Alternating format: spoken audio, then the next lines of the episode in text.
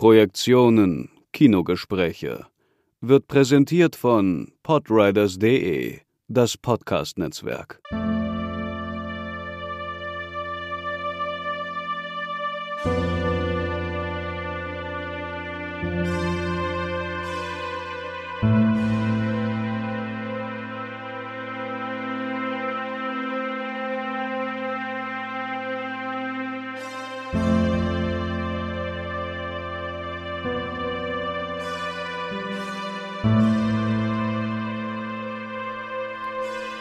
Derzeit läuft Fabian in den deutschen Kinos. Die fulminante Erich Kästner Verfilmung von Dominik Graf begeistert die Kritikerinnen und Kritiker. Konstantin Lieb hat das Drehbuch zu diesem Film geschrieben und er ist heute in den Positionen zu Gast. Gemeinsam mit ihm werde ich sprechen über Drehbücher, über die Besonderheit von Literaturadaptionen und der Frage nachgehen, wo beginnt der Film eigentlich? Viel Spaß bei der heutigen Ausgabe der Position. Ja, hallo Konstantin, schön, dass du da bist. Hallo Sebastian, vielen Dank, dass ich da sein darf. Das ist heute was ganz Besonderes, weil ähm, einerseits das Thema ein sehr, sehr wichtiges Thema ist, nämlich das Drehbuchschreiben. Andererseits ähm, einer meiner besten Freunde heute im Podcast ist. Uns verbindet nämlich eine sehr, sehr lange Geschichte, die zurückgeht bis zum ersten Tag unseres gemeinsamen Studiums. das stimmt, ähm, ja. Und dann sitzen wir heute hier und sprechen über Drehbuchschreiben und über deinen großen Erfolg, ähm, nämlich den Fabian, der gerade im Kino läuft. Ja, vielen Dank, ähm, dass du das schon als großen Erfolg äh, bezeichnest. Ähm, in Bezug auf das Werk ist es das sicherlich. Ob es ein Zuschauererfolg wird, wird man dann noch mal sehen. Aber ja, ich freue mich auf jeden Fall sehr, hier zu sein ähm, und muss auch gleich gestehen, dass ich ein begeisterter Hörer eures Podcasts bin und tatsächlich, äh, glaube ich, fast alle Folgen, vielleicht nicht ganz, aber fast alle Folgen gehört habe und immer wieder erstaunt bin, wie viel ich lerne und wie viel ich von euch beiden oder auch dann mit einem Gast ähm, mitbekomme und mitkriege ähm, zu Filmen, die ich oft auch nicht kenne und trotzdem begeistert zuhöre. Insofern freut es mich doppelt, dass ich ähm, mit dir jetzt sprechen kann, Sebastian. Da sind wir ja sowieso immer im Austausch äh, darüber und ähm, auch über das heutige Thema sind wir eigentlich schon eine ganze Weile im Austausch. Insofern erstmal vielen Dank für das, ähm, für die Bauchpinselei. Aber ähm, es ist ähm, eines unserer Herzensthemen, kann man so sagen. Das Schreiben, äh, weil natürlich auch unser gemeinsames Studium ganz viel mit dem Schreiben zu tun hatte und du damals schon geschrieben hast. Da ging es noch nicht in die Richtung des Drehbuchschreibens. Irgendwann äh, wurde der Film immer wichtiger, wurde die Beschäftigung mit Film für dich immer wichtiger. Du hast damals schon bei einer Produktionsfirma gearbeitet, aber ja nicht, also auch dort in der Stoffentwicklung, wenn mhm, ich mich genau. recht erinnere. Genau. Aber das Schreiben von Film, wann war dir klar, dass das eine Option ist für dich? Also ich glaube, das war wirklich so ein schleichender Prozess, weil, ähm, wie du schon gesagt hast, das Schreiben mich eigentlich schon sehr, sehr lange begleitet, seit der Schulzeit und das ähm, immer eher in die Richtung von Literatur ähm, und also prosaischem Schreiben und auch ähm, lyrischem Schreiben ging ähm, was es noch immer tut. Also die, diese Seite gibt es noch immer und ähm, ich brauche die auch so ein bisschen als Ausgleich eigentlich zum Drehbuchschreiben, ähm, weil ich da auch keinen so großen Unterschied und keine so große Differenz tatsächlich sehe. Es ist für mich erstmal ein Nachdenken über Themen, über Figuren und ein Schreiben mhm. und die Form ändert sich äh, bei bestimmten Projekten. Und ähm, irgendwann ähm, gab es mal die Situation, wo ich eine Kurzgeschichte, kurze Erzählung geschrieben habe und die ähm, einem anderen Freund, dem Felix von Böhm, ähm, gegeben habe oder davon berichtet habe. Und der meinte dann sofort, probier doch mal ein Drehbuch draus zu machen. Ähm, und ich hatte bis dahin, glaube ich, nie darüber nachgedacht, dass man das ja gut machen kann auch. Und musste das auch erstmal für mich selbst antizipieren, was das bedeutet, wie man das macht. Und ähm, war dann aber ganz glücklich, dass ich zu dem Punkt kam, weil ähm, die Leidenschaft für Kino und für Film und die Leidenschaft für Literatur bei mir wie so zwei große ähm, Säulen meines Lebens sind und ich mich auch nie richtig entscheiden wollte dafür und auch nicht glaube, dass man sich entscheiden muss. Ähm, und das Schreiben für Film ist dann sozusagen momentan eine sehr gute Mischform des Ganzen. Ähm, genau. Und so kam es eigentlich, dass ich ähm, sehr spät sozusagen erst richtig von dem Beruf des Drehbuchautors, der Drehbuchautorin auch mitbekommen habe, was dann vielleicht auch schon exemplarisch dafür ist, ähm, wie Drehbuchautorinnen und Autoren ähm, vor allem in Deutschland angesehen werden. Aber das war sicherlich erst mit Mitte 20, als ich mich auf den Weg begeben habe. Das Spannende ist ja, dass ähm, erstmal, wenn man sich deine Filmografie anschaut, gar nicht so viel draufsteht, was ja auch dafür spricht oder was ein Zeichen dafür ist, dass du erstens hauptsächlich oder eigentlich nur fürs Kino arbeitest. Das Schreiben dauert vielleicht gar nicht so lange, aber das Entwickeln eines Projektes, das dauert beim Film mitunter schon sehr, sehr lange. Absolut, genau. Also ich glaube, das ist auch tatsächlich, da sind wir schon mitten in der Thematik. Ähm, Drehbuch schreiben bedeutet nicht immer nur, ich setze mich an einen Rechner vor ein weißes Blatt Papier oder vor Final Draft, eine Drehbuchsoftware und beginne zu schreiben, sondern Drehbuch schreiben bedeutet meistens immer eine jahrelange ähm, dem vorausgehende Stoffentwicklung, ähm, wo man ganz andere Texte schreibt. Also man schreibt ähm, Ideenpapiere, man schreibt äh, Figurenbibeln, man schreibt ähm, Exposés, Treatments und ganz am Ende dieses Prozesses, und der kann wirklich mehrere Jahre dauern, steht dann oft erstmal die Arbeit am Drehbuch selbst mit Dialogen, mit Szenen. Ähm, und ähm, das ist etwas, was eine Arbeit im Film, die total im Verborgenen stattfindet, eine Art Schattenarbeit, wenn man das vergleicht mit anderen Tätigkeiten in der Filmproduktion. Mhm, mhm. Ähm, und dann ist es natürlich irgendwann so, dass wenn man dann das fertige Drehbuch hat, und ich lasse jetzt sozusagen alle Überarbeitungen, die da noch kommen können, außen vor, ähm, wenn man diese fertige Arbeit dann übergibt an einen Regisseur, ähm, an ein Team, dann ist man erstmal komplett unsichtbar als Autor wieder. Und ähm, oft ist es so, dass man, wenn ich am Set bin, dass Leute mich natürlich weder kennen noch wissen, dass es einen Autor gab ähm, und ich vielleicht vorher schon aber fünf bis sieben Jahre an einem Buch gearbeitet habe und an dem Projekt und aber in der entscheidenden Phase der mhm. der Phase der Realisierung eben keine Funktion mehr habe, ähm, was auch völlig in Ordnung ist. Ähm, manchmal gibt es und es freut mich, dass ich mit Regisseuren und Regisseurinnen zusammenarbeiten kann, die oft auch den Austausch am Set suchen. Äh, manchmal gibt es das, aber im, äh, in einem Groß der Fälle ist die Autorin oder der Autor erstmal fehlplatziert am Set. Und dementsprechend ist die Aufmerksamkeit ab dem Moment, wo gedreht wird, auch komplett weg. Und ähm, dass dem voraus eben eine sehr lange Zeit geht, ähm, wo in der Imagination des Schreibenden eigentlich der Film sich langsam formt, das ist im Prinzip nicht in der Öffentlichkeit vorhanden, diese, dieses Bewusstsein. Ähm, genau. Weil bei uns immer die Regisseurinnen und Regisseure an allererster Stelle genannt werden und diejenigen, die das Projekt teilweise schon Jahre vorher bearbeiten, unter den Tisch gefallen also unter den Tisch fallen. Ja, das ist, ähm, das ist natürlich immer so ein, also das ist natürlich der große Konflikt und der wird auf vielen Ebenen ausgefochten. Ich bin immer total, also mir ist es ganz wichtig daran zu äh, gelegen zu sagen, dass es nicht darum geht, dass man Grabenkämpfe macht, dass es nicht darum geht, mhm. sich mhm. zu positionieren, ähm, ich bin genauso wichtig wie XY, ähm, weil so ganz ist es natürlich auch nicht, weil der Regisseur, wenn er denn eine eigene Handschrift hat, und ich rede jetzt vor allem über Kinofilme und nicht über TV-Arbeiten, mhm. weil da ist die Entwicklung, das Drehbuchschreiben was ganz anderes. Ähm, Im Kino ist es so, dass da natürlich der Regisseur derjenige ist, der, der, der das Steuer in der Hand hat und der im Idealfall ähm, auch genau weiß, welche Handschrift ein Autor hat und warum er diesen Autor wählt oder diesen Stoff wählt und daraus dann den, den Film kreiert mit einem Team. Also ich sehe das wirklich als, als ein, ein, eine, eine Teamkunst, also eine kollektive Kunst. Und da ist der Autor ein sehr wichtiger und meistens im Vorfeld viele Jahre alleine kämpfender äh, Teamplayer. Ähm, aber ich, äh, man, man spürt sozusagen ganz, ganz oft, dass bei Autorinnen und Autoren so eine Art Frust herrscht, dass man, wenn man gar nicht beachtet wird, einfach in so eine Art von Position gerät, wo man eine Redaktion, eine Produktion, einen Regisseur verteufelt. Das will ich tun ich gar nicht machen, weil ich sehe das wirklich, hm. die, die, die Chance und die Lösung eigentlich, wie man auch in Deutschland vielleicht bessere Kinofilme macht, absolut in der Kollaboration und in der Bewusstwerden von, wer kann was, wer bringt was zum Projekt und ähm, nicht darin zu sagen, ähm, ich als Autor muss unbedingt die gleiche Rolle spielen wie der Regisseur. So finde ich es auch nicht.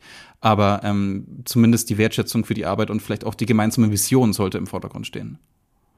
Naja, diese Debatte wird aber nichtsdestotrotz ja geführt, weil es ja darum geht, auch die Rechte und auch die Entlohnung von Drehbuchautorinnen ähm, zum Thema zu machen. Absolut. Weil es ja damit unter schon prekäre Arbeitsverhältnisse gibt, auch gerade im Verhältnis zum öffentlich-rechtlichen Rundfunk. Wann werden eigentlich die ähm, wann wird das Geld ausbezahlt? Und das wird ja immer in Etappen ausbezahlt. Aber das mal beiseite geschoben, finde ich, ähm, das total richtig, wenn du sagst, es geht nicht darum, Grabenkämpfe zu führen, sondern das, um was es geht, in den Vordergrund zu rücken, nämlich den Film. Und da haben wir in Deutschland ja überhaupt das Problem, dass die einzelnen Projekte teilweise so prekär ausgestattet sind. Der ganze Förderdschungel ist natürlich extrem kompliziert. Und wenn es da noch mehr Zerteilung gibt der einzelnen Kräfte, die einen Film mm. formen, mm dann kommt man natürlich, glaube ich, wirklich in Teufels Küche, anstatt gemeinsam zu versuchen, die Arbeitsbedingungen für alle besser zu machen. ähm, nein, ich denke tatsächlich, dass ähm, dass es in Deutschland auch historisch gesehen einen gewissen Grund gibt, warum die Regisseure so weit oben genannt sind. Und das muss man vielleicht sogar ähm, auf Westdeutschland beziehen vor allem und nicht auf, äh, auf Ostdeutschland. Ähm, da gab es nämlich, wie ich vor kurzem ist auch erst von meiner äh, befreundeten Autorin und auch Co-Moderatorin von dem Filmskript-Podcast Heide Schwocho erfahren habe, da gab es die Formulierung einen Film von nicht. Da gab es sozusagen ähm, gleichgewertete Credits von Regie, äh, Skript äh, und Kamera, ähm, aber es gab nicht diese über allem stehende ein Film von XY, was ja meistens der Regiename ist. Ähm, mhm. Das gab es auch, also wenn es denn so stimmt, das ist sozusagen vielleicht auch ihre Wahrnehmung oder ähm, äh, das, was man im, im Gemeinhin so mittlerweile so festgestellt hat im Nachhinein. Ähm, was es in Westdeutschland natürlich gab, ist es ähm, ist der neue deutsche Film und der war ein Autorenfilm. Der war sozusagen in Anlehnung natürlich an die Nouvelle Vague und an die Neue Welle in Italien. Ähm, gab es in Deutschland Filmemacher in den 70ern, die wir alle kennen und alle lieben und die Filme, die entstanden sind, lieben wir auch. Die haben aber natürlich ähm, sehr viel dazu beigetragen, dass es eine ähm, in der Wahrnehmung eine Verbindung von einem Regisseur, der auch schreibt, oder einer Regisseurin, die auch schreibt, gibt. Und dass ähm, aber viele, viele Filme, beispielsweise aus der französischen Nouvelle Vague, nicht von den Regisseuren geschrieben wurden, sondern von wirklich kollaborativ arbeitenden Autorinnen und Autoren, das ist in Deutschland irgendwie nicht angekommen. Und ähm, ich glaube, das weil bedeutet also, nur um mal da mhm. einzuhaken, das bedeutet also, dass ähm, wir, wenn wir von Autorenfilmen reden, in Deutschland in der Tradition meistens davon ausgehen, ähm, oder unbewusst davon ausgehen, der Regisseur hat das Buch auch geschrieben, die Geschichte sich erdacht und dann in Bildern für das Kino übersetzt. Während äh, in Frankreich, wo es diese Tradition der Autorenfilmer oder des Autorenfilms, was ja so ein geflü geflügeltes mhm. Wort ist, das benutzen ja ganz viele, oder dann eben vielleicht äh, insgesamt im Arthouse, dass man davon eher ausgeht, dass dort auch die jeweiligen RegisseurInnen äh, da an der Geschichte auch beteiligt sind, nicht, nicht unbedingt so der Fall ist. Würdest Absolut. du sehen, würdest du, würdest du sagen, dass das eine sehr deutsche Sache ist? Ähm, oder also ausschließlich eine deutsche Sache oder das ist, weil in Amerika ist es eine, ist ja komplett anders. Absolut. Da haben wir eine ganz andere Position der Drehbuchautoren. Also eine, eine das ist eine, das ist eine steile These, ehrlich gesagt, die ich jetzt sage. Und das ist vielleicht auch eine subjektive Wahrnehmung. Aber ich glaube, dass es in Deutschland einfach nach wie vor ähm, oder es gab es ihn lange nicht. Mittlerweile wässert sich das ein bisschen auf, aber es gibt diesen seltsamen Geniegedanken noch immer, dass ein Kunstwerk von einem Künstler gemacht ist, der alleine dafür verantwortlich ist, der, das ist vielleicht auch eine sehr konservative Vorstellung aus dem 18., 19. Jahrhundert, eines sozusagen Universalgenies und der Einfachheit mhm. halber sagt man, das ist der Regisseur. Und ähm, in vielen, vielen Filmen stimmt es ja auch, dass ähm, eben Regisseure auch schreiben und großartig schreiben. In vielen stimmt es aber eben auch nicht. Und ähm, ich glaube, diese Differenzierung dafür hat weder die Öffentlichkeit und ähm, eine Aufmerksamkeit. Was noch schlimmer ist, dass es die Branche an sich auch nicht hat. Und ähm, das ist eben, das ist schon dann irgendwie seltsam, wenn man auch Filmmagazine aufschlägt, wo man denkt, okay, das ist doch sozusagen ähm, auch auf einem intellektuell hohen Niveau jetzt eine Auseinandersetzung mit Kino. Und da werden die Autoren und Autorinnen auch nicht genannt, obwohl da alle Darsteller stehen, alle ähm, sogar die Längenangabe des Films und ähm, der Kameramann, aber dann vergisst man dann die Autoren. Ähm, das passiert immer wieder, auch heute noch. Und das ist irgendwie seltsam. Und ich glaube, daher rührt auch der Frust von vielen Autorinnen und Autoren in Deutschland, unter anderem. Ähm, ich bin jetzt ein bisschen abgekommen, aber ich glaube, dass diese These von, es gibt diese seltsam ins, vielleicht in die deutsche mhm. Aufmerksamkeit gebrannte Form des Genies eines Kunstwerks, was ich vielleicht überhaupt nicht so sehe. Also ich sehe es aber auch nicht in der bildenden Kunst unbedingt so. Ähm, und das hat aber überdauert hier. Ich glaube nicht, dass es das in anderen Ländern hat, wobei ich natürlich jetzt nicht sagen kann, wie es historisch gesehen in äh, Skandinavien ist beispielsweise oder auch äh, in Portugal oder Spanien. Da kenne ich mich zu wenig aus. Ähm. Mir ist das eben nur aufgefallen in der Auseinandersetzung mit, äh, mit dem Kino von Yorgos Lantimos, wo wir ja. jetzt die aktuelle Episode mhm. gerade veröffentlicht haben. Ähm, Habe ich einige Interviews mit Lantimos gesehen, wo er immer wieder seine Zusammenarbeit mit seinem mhm. Autor betont. Er ähm, sagt auch, es ich bin nicht derjenige, der die Geschichte alleine entspinnt. Ich bin derjenige, der dann ab einem gewissen Zeitpunkt überhaupt erst anfängt, die Bilder, sich Bilder zu überlegen. Mhm. Bevor er anfängt zu drehen, bleibt er beim geschriebenen Wort, sagt er. Ja. Er, ja, das er, ist will, er will eine Geschichte schreiben und bleibt in der Logik des Schreibens und äh, dann beginnt äh, eben eine Arbeit am Text erstmal. Mhm. Und das fand ich interessant, weil sie auch, ähm, weil er dort auch sehr ins Detail gegangen ist, wie er mit seinem Autoren, wie sie als Team arbeiten, nämlich von der Idee immer weitergehen, immer weitergehen, zusammenkommen, nochmal draufschauen, Figuren entwerfen, Figuren fallen lassen, andere Wege gehen. Jetzt sind wir an einem entscheidenden Punkt. Wir reden ja die ganze Zeit von der Wichtigkeit oder, oder zumindest implizit von der Wichtigkeit von Autoren. Wenn wir das jetzt mal, wenn wir das jetzt mal versuchen, irgendwie zu übersetzen für Leute, die sich darüber noch nie Gedanken gemacht haben, was es eigentlich heißt, einen Film zu schreiben. Mhm. Was, was ist denn ein Drehbuch in da? Also wie siehst du das? Was ist ein Drehbuch? Was soll ein Drehbuch eigentlich leisten und welche Stellung nimmt das ein bei der Entwicklung eines Filmes? Das ist ein sehr, sehr großer Komplex. Versuchen wir den mal Stück für Stück irgendwie aufzudröseln von der Finanzierung her gedacht, aber dann eben auch vom künstlerischen her gedacht, weil ich glaube, diesen beiden Stränge müssen unbedingt getrennt werden. Mhm. Ähm, ja, das ist eine riesige Frage und ich glaube, das ist ähm, tatsächlich auch bei vielen, die im Film arbeiten, gar nicht so präsent, was das eigentlich ist und was da ähm, sozusagen im Vorfeld alles passiert. Ähm, ich höre immer wieder und man liest auch Definitionen von Drehbuch, die sich vor allem auf ähm, die Grundlage eines Films stützen oder die Struktur oder das Skelett eines Films.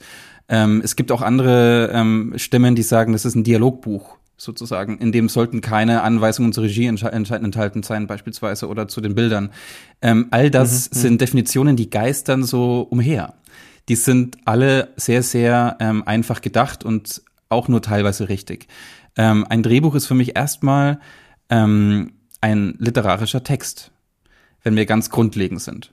Und mhm. wenn wir über Literatur nachdenken, äh, sind wir natürlich ganz schnell bei den drei großen Gattungen, also bei ähm, Epik, äh, bei Lyrik ähm, und bei Drama.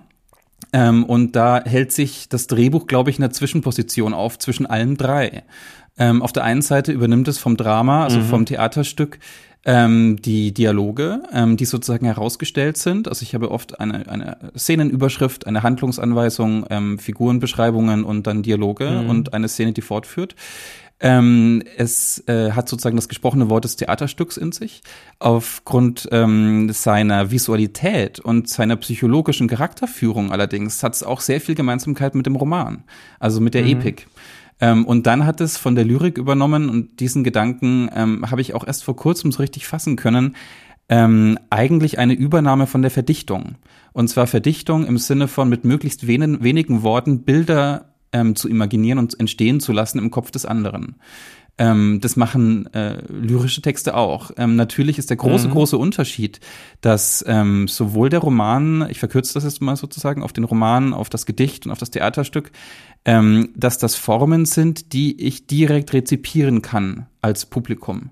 Also ich kann ein Gedicht lesen. Das ist der Text eines Autors, den er mir über das Medium des Buches sozusagen gibt. Ähm, das Theaterstück kann ich live sehen, also in einer Uraufführung. Ich antizipiere direkt mhm. den, den Text, auch wenn er sozusagen von einem Regisseur äh, inszeniert ist. Ähm, und den Roman lese ich äh, direkt. Das Drehbuch erstmal kann ich nur in den seltensten Fällen lesen. Manchmal werden Drehbücher gedruckt, das gibt es. Ähm, sehr prominentes Beispiel ist sicherlich das unverfilmte Drehbuch von Michael Haneke, was in seinen gesammelten Werken gedruckt wurde, ohne dass es gedreht ist. Ähm, in den meisten Fällen ist das Drehbuch aber sozusagen an eine sehr kleine Leserschaft gewendet. Also wendet sich an eine sehr kleine Leserschaft. Sprich an die Leute, die überzeugt werden müssen, dass ein Film entsteht. Mhm, mh. Und deswegen ähm, ist sozusagen das Drehbuch nicht in dem Kreis der Öffentlichkeit als literarischer Text vorhanden, obwohl er das meiner Meinung nach ist. Ähm, und zwar würde ich nämlich so weit gehen, dass ich sage, das Drehbuch ist im Prinzip ein Verführungsmedium. Also ich muss am Anfang eines Filmprojekts mit einem Text, egal wie der geartet ist, ähm, Leute davon überzeugen, Geld zu geben, mir zu vertrauen oder einem Regisseur zu vertrauen, ähm, einen Film umzusetzen. Und das ist erstmal die Arbeit des Drehbuchautors, einen Text und ein Drehbuch so zu schreiben, dass er andere verführt und andere sozusagen in die Position gibt, ja, wir glauben an dieses Projekt. Und das ist ein riesiger Punkt. Ein, einmal, wenn, wenn wir einmal nochmal auf die Unterscheidung zurückkommen. Ich finde das total einleuchtend zu sagen, ähm, Epik, Lyrik und Drama sind äh, drei Modi des literarischen Schreiben, die sich im Drehbuch auf die eine oder auf die andere Art und Weise in jeweils unterschiedlichen Gewichtungen finden lassen. Mhm. Das bedeutet aber auch, dass ein Drehbuch dann natürlich auch extrem komplex ist. Genau. Ähm, in, ich habe in meinen vorherigen beruflichen Stationen ja auch Unmengen an Drehbüchern gelesen, noch bevor es also die Filme gab, weil mhm. äh, genau dieser Prozess, den du jetzt mit dem Verführungsmedium antriggerst oder auf den du hinaus willst, mhm. der Prozess der Finanzierung, da saß ich ja mittendrin ja. bei der Filmförderung. Und ich, ich stimme dir vollkommen zu. Es geht genau darum, den, der es liest, zu verführen. Jetzt ist aber das große Problem, dass es extrem komplex ist und man sich natürlich darauf einlassen muss und einem, so einem Drehbuch auch Zeit geben muss.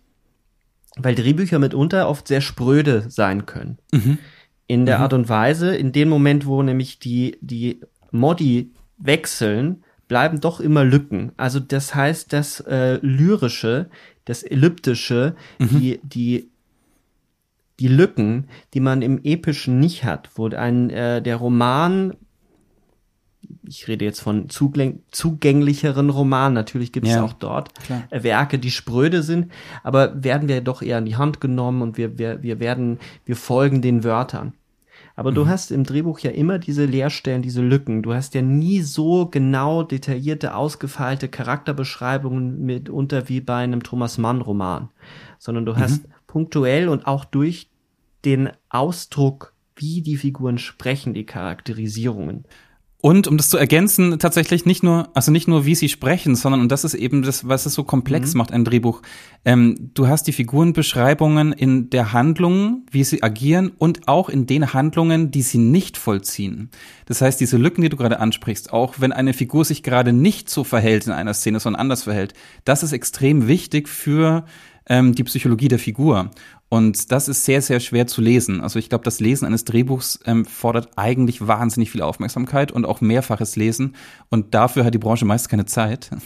ähm, und ich glaube, diese Form des, ähm, wie kann man ein Drehbuch lesen, das ist, ähm, das erfordert sehr, sehr, sehr viel Übung. Und ähm, genau, und das passiert oft nicht, glaube ich. Also genau darauf wollte ich hinaus. Die Zeit fehlt, aber manchmal natürlich auch die ich will jetzt nicht so despektierlich sein und sagen, die Vorbildung fehlt, aber natürlich schon eine bestimmte Form der Sensibilität, sich genau diesen drei Gattungen in ihren verschiedenen Ausformungen im Drehbuch hinzugeben, so dass mhm. mich, und das wäre jetzt meine These, das Drehbuch auch zu Bildern verführen kann. Denn als bloß literarischer Text, das wäre so ein bisschen mein Einwand, funktioniert es vielleicht beim Schreiben, aber beim Lesen ist es das nicht mehr. Es soll schon auch, und das wäre jetzt mein Anspruch an ein gutes Drehbuch, dass es mich verführt, Bilder zu haben. Mhm. Und das ist natürlich paradox. Also man versucht mittels einer Sprache Bilder zu erzeugen. Und diese Bilder erzeugen sich sozusagen in der Imagination des Lesenden, aber nicht wie in einer äh, in einem Roman sozusagen, dass ich die voll die, die, die volle Möglichkeit der Sprache ausschöpfen kann, sondern ich muss mit ähm, ich muss mit anderen Mitteln arbeiten. Ähm, es gibt viele Drehbuchautorinnen und Drehbuchautoren, die ähm, fast keine Regieanweisungen schreiben, die sehr ähm, klare ähm, Handlungsanweisungen schreiben, fast nur Hauptsätze beispielsweise benutzen, sich von zu literarisch-poetischen Formulierungen eigentlich distanzieren, weil das nicht die Aufgabe eines Drehbuchs sein sollte, ähm, sondern sozusagen durch die möglichst geringen, präzisen Worte ein Bild zu erzeugen, was dann der Regisseur oder die Regisseurin umsetzt. Ich glaube nicht, dass das immer wichtig ist. Ähm, ich glaube, das ist eine, eine, eine mhm. Form, ein, eine Form des Drehbuchschreibens. Das kommt auf den Film und auf den Regisseur drauf an ob man diese Form wählt oder eine andere. Ich habe äh, die Erfahrung gemacht, dass ähm, Regisseure und Regisseurinnen oft, wenn man ähm, viel weiter beschreibend ist im Drehbuch und auch teilweise poetisch äh, ist, dass dann der andere äh, sozusagen auf andere Bilder kommt auch. Also dass nicht nur die Verführung, weil es einfacher lesbar ist, vielleicht und schöner lesbar ist, da ist, sondern auch, dass sich durch die Formulierungen im anderen eventuell, und das ist das Wichtige, neue Bilder zeigen, die, wenn es ein klar strukturiertes Buch mit nur Hauptsätzen beispielsweise und in Dialogen ist, ähm, wo jegliche Form von, äh, von ich sage jetzt mal, von, von Saft in der Sprache fehlt. Ähm, mhm. Da muss dann der Regisseur und die Regisseur noch mehr machen und, und irgendwie sozusagen selbst noch weiter arbeiten. Wenn ich aber schon ange angeregt werde durch Formulierungen, komme ich vielleicht auf kleine Dinge. Also wenn ich eine Figur ganz banal als Beispiel jetzt beschreibe, ähm, sie sieht so und so aus, sie hat die und die Biografie, sie ist ungefähr in dem Alter ähm, und noch drei Attribute dazu setze in dem Beschreibungstext, also eine smarte, ähm, vielleicht aber auch aggressive XY-Person, ähm, dann ist das die eine Sache. Wenn ich aber eine, einen einzigen Satz schreibe, zum Beispiel, ähm, er oder sie nimmt jeden Sonnenuntergang persönlich, dann mhm. ist es eine Formulierung, die etwas auslöst im anderen die ähm, hat in vielen Drehbüchern, äh, würden Autoren, Autoren oder auch äh, andere Filmarbeiter sagen, es hat da nichts zu, nichts zu suchen. Für mich sind aber solche kleinen Beschreibungen zum Beispiel ein extrem wichtiges, ähm, eine extrem wichtige Funktion, um in einer präzisen Form einen Eindruck einer Figur zu hinterlassen, damit Leute mir vertrauen und damit Leute auf eigene Ideen kommen.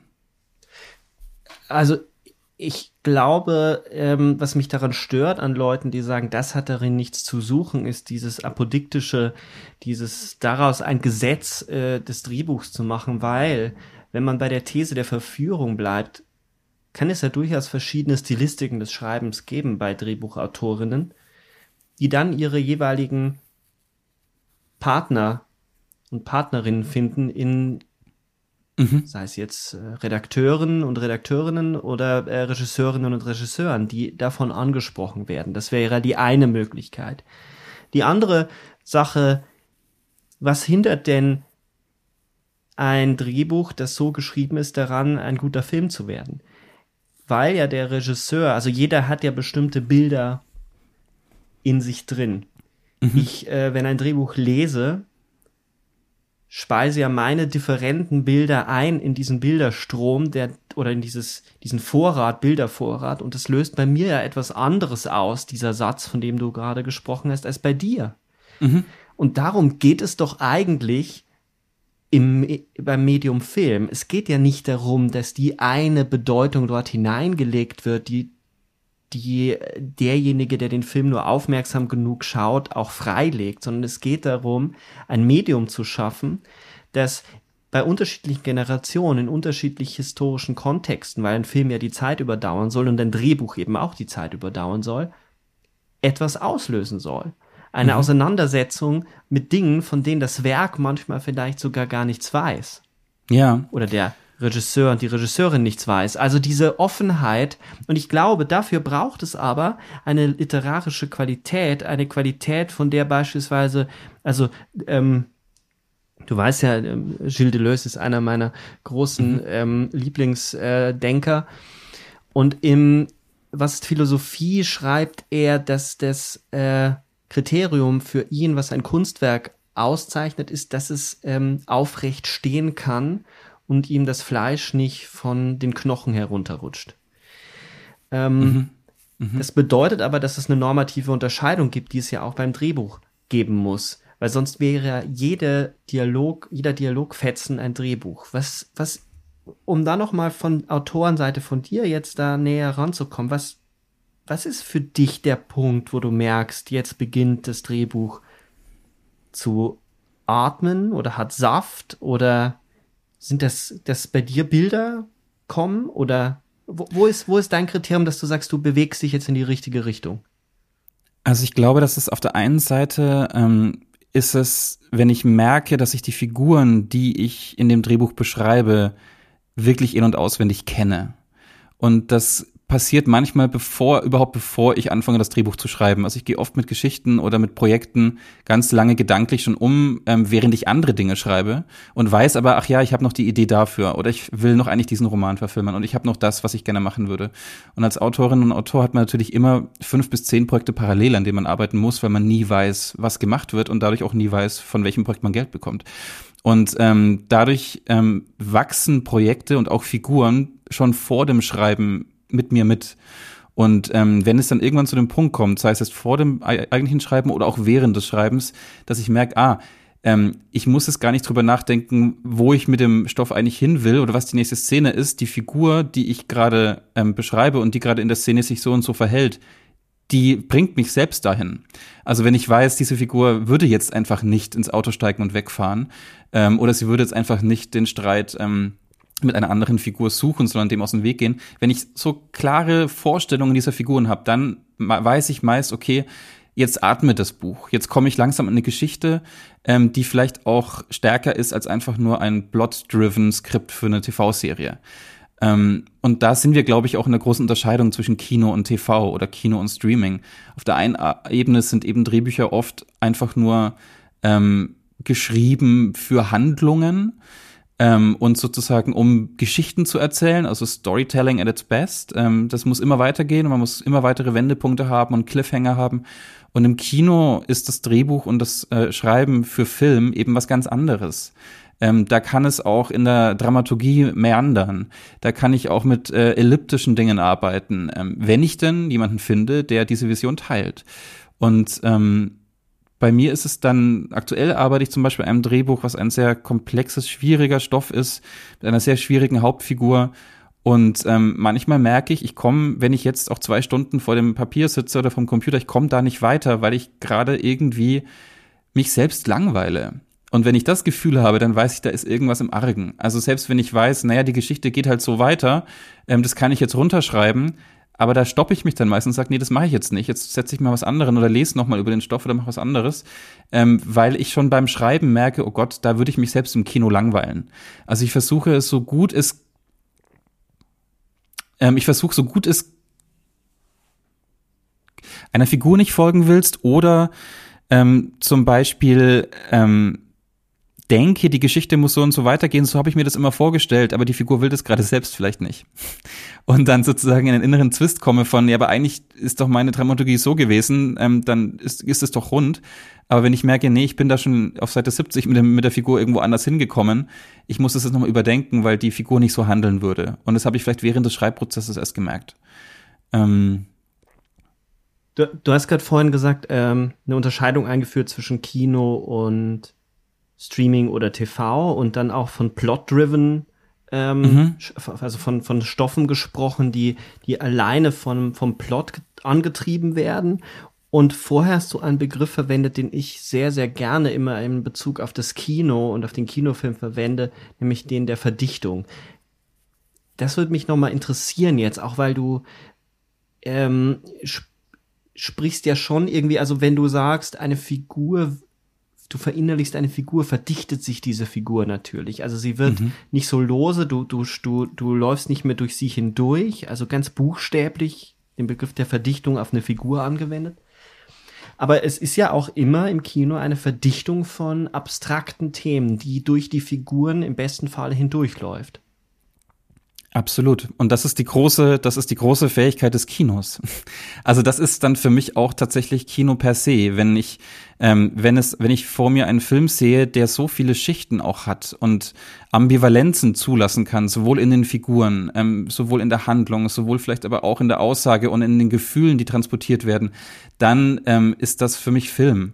Ähm, ambivalente Figuren gibt es auch in TV-Serien, die sind oft aber nur auf ein bis zwei Ebenen ambivalent. Wir lassen uns da gerne, glaube ich, täuschen durch eine mhm. Form von Visualität und, ähm, und, und, und Dramatik, die Streaming und TV uns irgendwie nahelegen. Ähm, das ist für mich aber oft nicht das, was ich eigentlich vom Film erwarte. Ich erwarte eigentlich auch erschüttert zu werden im Kino und ich erwarte irgendwie auch, ähm, das ist vielleicht ein bisschen pathetisch, aber träumen zu dürfen und mich selbst zu hinterfragen, ja, das sind das diese großen äh, Wünsche und, und, und, und Sätze, die man dann so spricht, aber das dieses Gefühl kann eben für mich nur ein Kinofilm erzeugen. Und das passiert ganz, ganz selten in Ausnahmefällen in einem anderen Medium, also im Medium des Streamings oder TVs. Ähm, meinst du mit Streaming nochmal, um es konkret zu machen, meinst du mit Streaming auch, also die Serie, diesen Serien? Genau, das Serielle, genau. Den es ich, also, ja immer noch stimmt, gibt. Ähm, Absolut, ja. Ich meinte, also das ist vielleicht auch eine schwierige Unterscheidung, die man da trifft zwischen, zwischen TV und dann Streaming-Serien. Ähm, das sind eben zwei verschiedene Abnehmer. Also es gibt bei, in Deutschland natürlich die öffentlich-rechtlichen Fernsehsender, die sozusagen für äh, TV und auch für Serien arbeiten. Und dann gibt es eben die privaten Streaming-Anbieter, die sich, die agieren wie TV-Sender im Prinzip und ihre eigene innere Logik haben natürlich und ihre eigenen Bedürfnisse haben. Und ich will das auch überhaupt nicht gegeneinander ausspielen, weil beides hat absolute Berechtigung. Ähm, mhm. Für mich mhm. ist es aber ähm, sozusagen eben kein Kino. Und dadurch auch für mich als Drehbuchautor nicht unbedingt so spannend. Ähm, ich habe ähm, eine Serie geschrieben, ähm, sozusagen für das öffentlich-rechtliche Fernsehen, Eden. Das war was anderes sozusagen für mich selbst, weil ich von dem Thema wahnsinnig äh, äh, begeistert irgendwie war und ergriffen war und das als wichtig empfand und auch die Zusammenarbeit mit der Regie und Produktion einfach wahnsinnig äh, gelungen war in dem Fall. Ähm, an sich ist es aber sozusagen als Drehbuchautor momentan tatsächlich ziemlich einfach zu arbeiten, wenn man das möchte, für eben die großen Serien, die so existieren. Und das sind aber alles, äh, das ist ein Schreiben für ein Produkt, mehr oder weniger. Und das steht meinem Selbstverständnis als Autor so ein bisschen im Weg. Ähm, ich werde das sicherlich irgendwann auch mal machen oder vielleicht einem Projekt platzieren können, wo ich es versuche anders zu machen. Aber für mich ist dann das Drehbuchschreiben dann spannend, wenn es im Rahmen des Kinos Dinge zulässt und ähm, Dinge sozusagen in einer Vision auch zulässt, die woanders nicht möglich sind. Das finde ich ähm, extrem spannend. Da könnte man auch, glaube ich, sehr, sehr lange weiter darüber reden, wie wichtig es auch wieder ist, dort Unterscheidungen einzuführen. Also ich habe auch das Gefühl, dass in dem Moment, wo die Filmwissenschaft immer mehr zur Medienwissenschaft wird, mhm. diese Unterscheidung zwischen den Logiken auflöst, als wäre jedes Bewegtbild schon filmisch. Ähm, das halte ich für extrem problematisch. Und ja. viele Leute reagieren ja sehr allergisch darauf, wenn man das erstmal unterscheidet. Und dabei muss man es ja nicht mal normativ in dem Sinne von der Bewertung unterscheiden, sondern einfach sagen, es gibt unterschiedliche Logiken, alleine schon im Herstellungsprozess.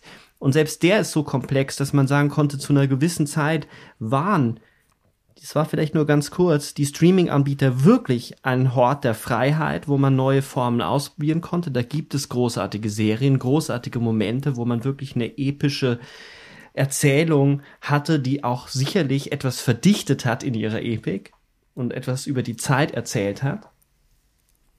Aber das hat sich natürlich dann verloren, als es klar war, dass diese äh, Produkte funktionieren und man, äh, ich meine, jetzt erscheint ja gefühlt jede Woche auf allen Streaming-Plattformen eine neue Serie und man kommt nicht mehr hinterher, während das Medium des, des Films eine ganz andere Aufmerksamkeit von uns fordert, nämlich mhm. im Kino zu sitzen, einer Verdichtung zu folgen. Also ich ähm, habe gestern ähm, uh, The Turin Horse von äh, Bellatar Bellatare, ein, ja.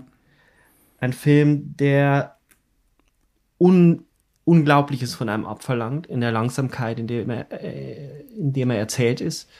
Und Bellatar erzählt in so einer Kargheit und ich würde auch sagen, mit einer Dauer, die, die in, die den heutigen Erzählgewohnheiten des, der Serie so entgegenstehen, weil du keine, du hast keine Plotpoints, du hast keine, Du hast keine äh, dramaturgischen Momente des, der Aufmerksamkeitsführung, sondern er lässt den Film vor dir, vor dir laufen und spannt Stück für Stück ganz langsam dich ein. Aber mhm. du musst dich darauf einlassen. Mhm. Und ich glaube auch, dass das aber eine Form der Verdichtung ist, ähm, nämlich auf eine ganz bestimmte Idee, auf eine humanistische Idee oder auf eine Ethik hinaus zu wollen, und ich glaube, das ist das, was uns auch so sehr verbindet, darüber nachzudenken, was das Schreiben für so etwas bedeutet.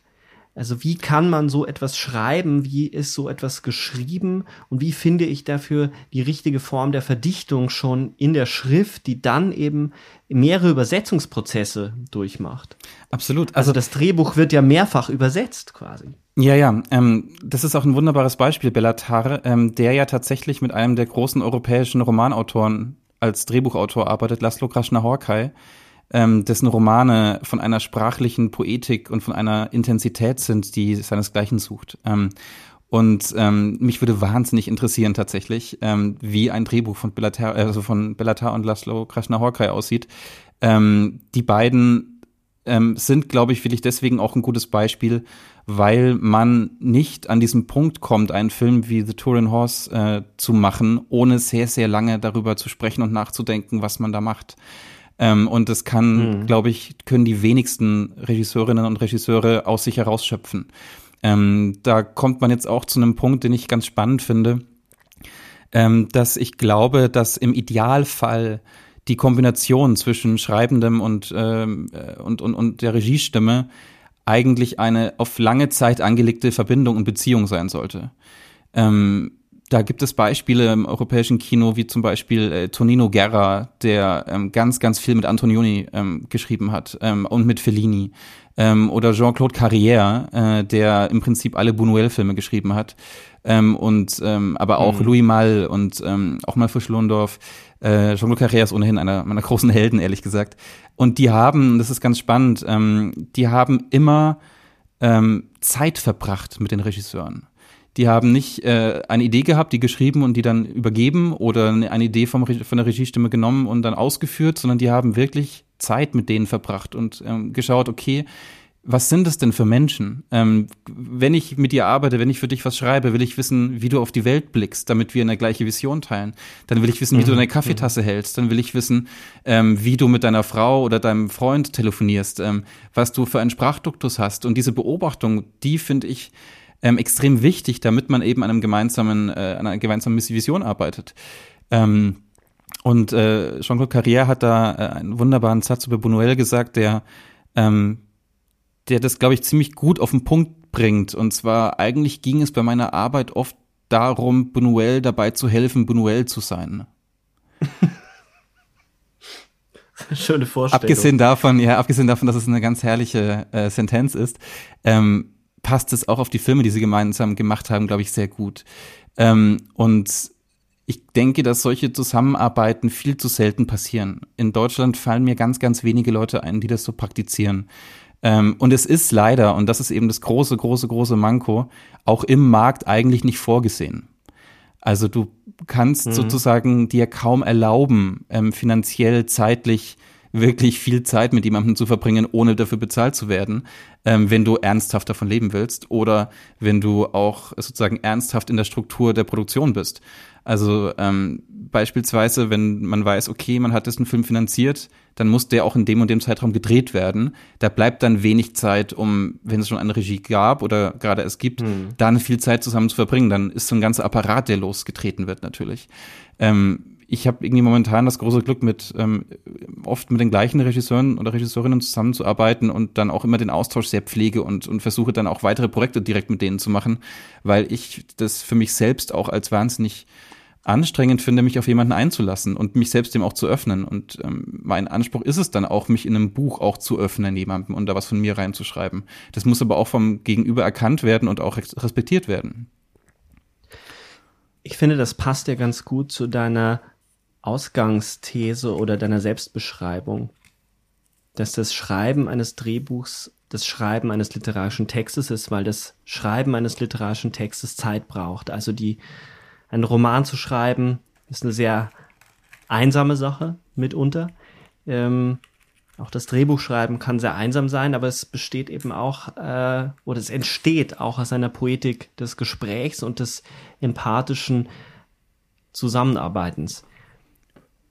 Absolut. Ich glaube, dass sogar die, die Mehrzahl, also die Mehrzahl der Stunden bei der Drehbucharbeit nicht beim Schreiben liegen, sondern beim darüber sprechen und bei anderen das Projekt erklären und in Redaktionssitzungen oder Produktionsgesprächen das Geschriebene verteidigen zu müssen. Der Akt des Schreibens an sich mhm. ist tatsächlich oft ein geringer, ähm, wenn man diese Stoffentwicklung im Vorfeld mal außen vor lässt. Also wenn man diesen ganzen Weg nimmt von Exposé, Treatment, Bilder-Treatment, ähm, dann ist das natürlich ein permanentes Schreiben.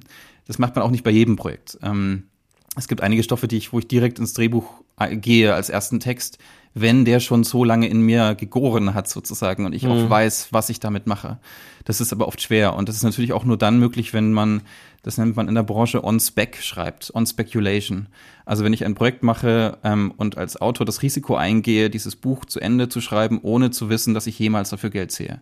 Das machen sehr, sehr weil in der, Weil im Förderkosmos natürlich immer die anderen Stadien notwendig sind, um überhaupt Förderung zu bekommen. Genau. Genau. Also wenn ich eine Drehbuchförderung beantrage. Oder risikoarm Förderung zu bekommen. Genau. Wenn ich eine Drehbuchförderung in Deutschland beantrage, muss ich da einen großen Text abgeben, also oder ein großes Paket abgeben. Und das ist oft mal mal so ein 10- bis 20-seitiger Text, ein Exposé, parallel dazu aber auch schon äh, Interesse von einem Produzenten, Beispielszenen, mhm. das, all diese Pakete, die man so schnürt. Die müssen dann mit dem, Ende, am, mit dem Film am Ende gar nicht so viel zu tun haben. Ähm, das, die Drehbucharbeit beginnt dann ja erst. Ähm, andere Drehbuchforderungen verlangen eine erste Fassung eines Drehbuchs oft schon.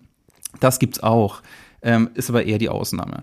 Ähm, und ähm, der Akt des Schreibens, wenn man wirklich weiß, was man erzählen will und welche Figur man hat, der geht dann oftmals schnell im Vergleich zu einem Roman vielleicht. Aber da geht eben jahrelange Denkarbeit voraus oder eben diese Vorstufen de des Textes. Ähm. Was ich halt immer so gerne mag, wenn wir uns unterhalten über, über das Schreiben und vor allem über das Drehbuchschreiben, dass du es nicht als bloßes Handwerk äh, beschreibst. Das ist es auch, das kommt auch immer wieder zum Ausdruck. Natürlich musst du dein Handwerk beherrschen, aber es hat immer etwas Literarisches, immer etwas auch Idealistisches. Also wenn man das jetzt übertreibt, wäre ja die perfekte Ausgangsposition, dass man eine Idee hat und gemeinsam mit jemandem, der eine Art Übersetzer ist, den Regisseur jetzt als Übersetzer begriffen, wo man weiß, mhm. das ist derjenige, der meinen literarischen Text, der schon literarische Bilder hat, mhm. in filmische Bilder zu übersetzen, mhm. der sie dann nochmal übersetzt mit einem Kameramann mhm. der sie nochmal in kinematografische Bilder übersetzt. Mhm. mhm. Und, die, die, und in dem nächsten Schritt mit einem Editor sich hinsetzt und daraus erneut Bilder verdichtet. Wenn ich das schon weiß und dann auf dieses Abenteuer mich einlasse, indem ich Gespräche führe, indem ich aus, äh, indem ich erstmal einen bestimmten, bestimmten Brocken, literarischen Brocken anfertige, dafür braucht es Zeit und braucht es auch äh, Geld, das wir nicht haben. Ich will jetzt überleiten, weil es ja noch eine andere Variante gibt, mhm. nämlich die Literaturadaption. Mhm. Da haben wir eine andere Ausgangslage. Dort haben wir ja quasi schon ein mitunter wahrscheinlich mächtiges literarisches Werk vor uns. Mhm. In deinem Falle, wenn wir es ganz konkret jetzt machen, du hast die Vorlage zu Fabian geschrieben. Der mhm. läuft jetzt gerade im Kino. Fabian ist ein Roman von Erich Kästner. Das ist ein Klassiker. Mhm. Der ist hoch und runter gelesen. Ähm, bevor wir einsteigen, wie schwierig und, und wie man daran geht, vielleicht erstmal aus deinem Munde heraus, um was geht es bei Fabian und was hat dich daran so fasziniert, dass du das Bedürfnis gespürt hast, diesen Stoff, dieses Buch umzuwandeln in ein Drehbuch. Weil auch das ist ja ein Übersetzungsprozess. Mhm. Ja. Ähm, also man sagt ja immer so schön, dass ein Film eigentlich dreimal entsteht. Ähm, einmal entsteht der Film im Drehbuch, einmal entsteht der Film am Set und dann entsteht der Film nochmal im Schneidetisch. Und das sind im Prinzip könnten es drei ganz verschiedene Filme sein. Im Idealfall mhm. ist es das nicht, aber ähm, das ist natürlich, ähm, das kann man nie wissen. Ähm, bei Literaturadaptionen ähm, ist es sozusagen ein viertes. Also du hast eine vierte Stufe, du hast die, den, den, den Urtext sozusagen, mit dem man dich auseinandersetzt. Ähm, der Text ist meistens schon, wenn man eben einen Roman wie den Fabian beispielsweise nimmt oder auch Berlin Alexanderplatz oder auch die Deutschstunde oder jetzt aktuell auch ähm, mhm. äh, Thomas Manns Felix Krull. Das sind Stoffe, die ähm, eine riesige Fangemeinde auch schon haben. Und ähm, dadurch auch in dieser Fangemeinde bereits auch Filme haben, weil beim Lesen dieser Stoffe auch Bilder evoziert wurden und Vorstellungen evoziert wurden, die teilweise ja visuell natürlich auch sind und gegen die man irgendwie auch anschreiben muss ähm, oder eben gar nicht. Ähm, und der Fabian, um es die Frage erstmal zu beantworten, um was es da geht, Du hast ja schon gesagt, das ist ein Roman von Erich Kästner, ähm, den man meistens ja als, äh, als großartigen Kinderbuchautor und Lyriker und Kabarettisten kennt. Ähm, der Fabian ist äh, eins seiner wenigen Bücher für Erwachsene geschrieben, sozusagen. Also man sagt das immer. Ähm, und der ist 1932 erschienen. Er, er beschreibt sozusagen äh, die Zeit kurz vor der Machtergreifung Hitlers und die Hauptfigur Jakob Fabian, bei uns gespielt von äh, Tom Schilling, ähm, mhm. ist ein, ähm, ein Germanist eigentlich, der als Werbetexter arbeitet und der sich mit seinem ähm, besten Freund Stefan Labude, bei uns dargestellt von Albrecht Schuch, im Prinzip ähm, durch das Berliner Nachtleben der frühen 30er Jahre, also das Ende der Weimarer Republik, ähm, wo die goldenen Zwanziger ähm, noch spürbar sind, aber äh, schon mit so einem leicht abgebröckelten Gold vielleicht, sozusagen durch die mhm. Nächte driftet und eigentlich ein passiver Beobachter ist, ein, ein Observer, was es äh, als Filmfigur erstmal schwierig macht, ähm, hört man immer so. Das ist so die gemeinläufige Meinung, dass passive Figuren nicht gute Figuren sind. Das glaube ich auch nicht. Ähm, aber diese, dieser Jakob Fabian ähm, driftet sozusagen durch das Berliner Nachtleben, verliebt sich in Cornelia Battenberg. Ähm, bei uns äh, gespielt von Saskia Rosendahl. Und ähm, durch diese Begegnung mit der Frau ändert sich etwas in ihm. Ähm, und äh, für einen gewissen Punkt gibt es vielleicht in ihm die Hoffnung, aus äh, einem Pessimisten einen Optimisten vielleicht machen zu können. Aber weil die Welt äh, nicht so anständig ist, wie, er sie vielleicht sich erwünscht und hofft, ähm, funktioniert das nicht. Und dieses Dreieck der Figuren stürzt im Prinzip auf einen Abgrund zu. Und ähm, die Figur Fabian äh, ist dann sozusagen eine Figur, die am Ende ähm, vor einem großen moralischen Konflikt steht. Ähm, und im Buch bei Kästner ist es so, dass es dann eine einzige große Bewegung gibt von ihm, also eine Entscheidung, die ins Verderben stürzt.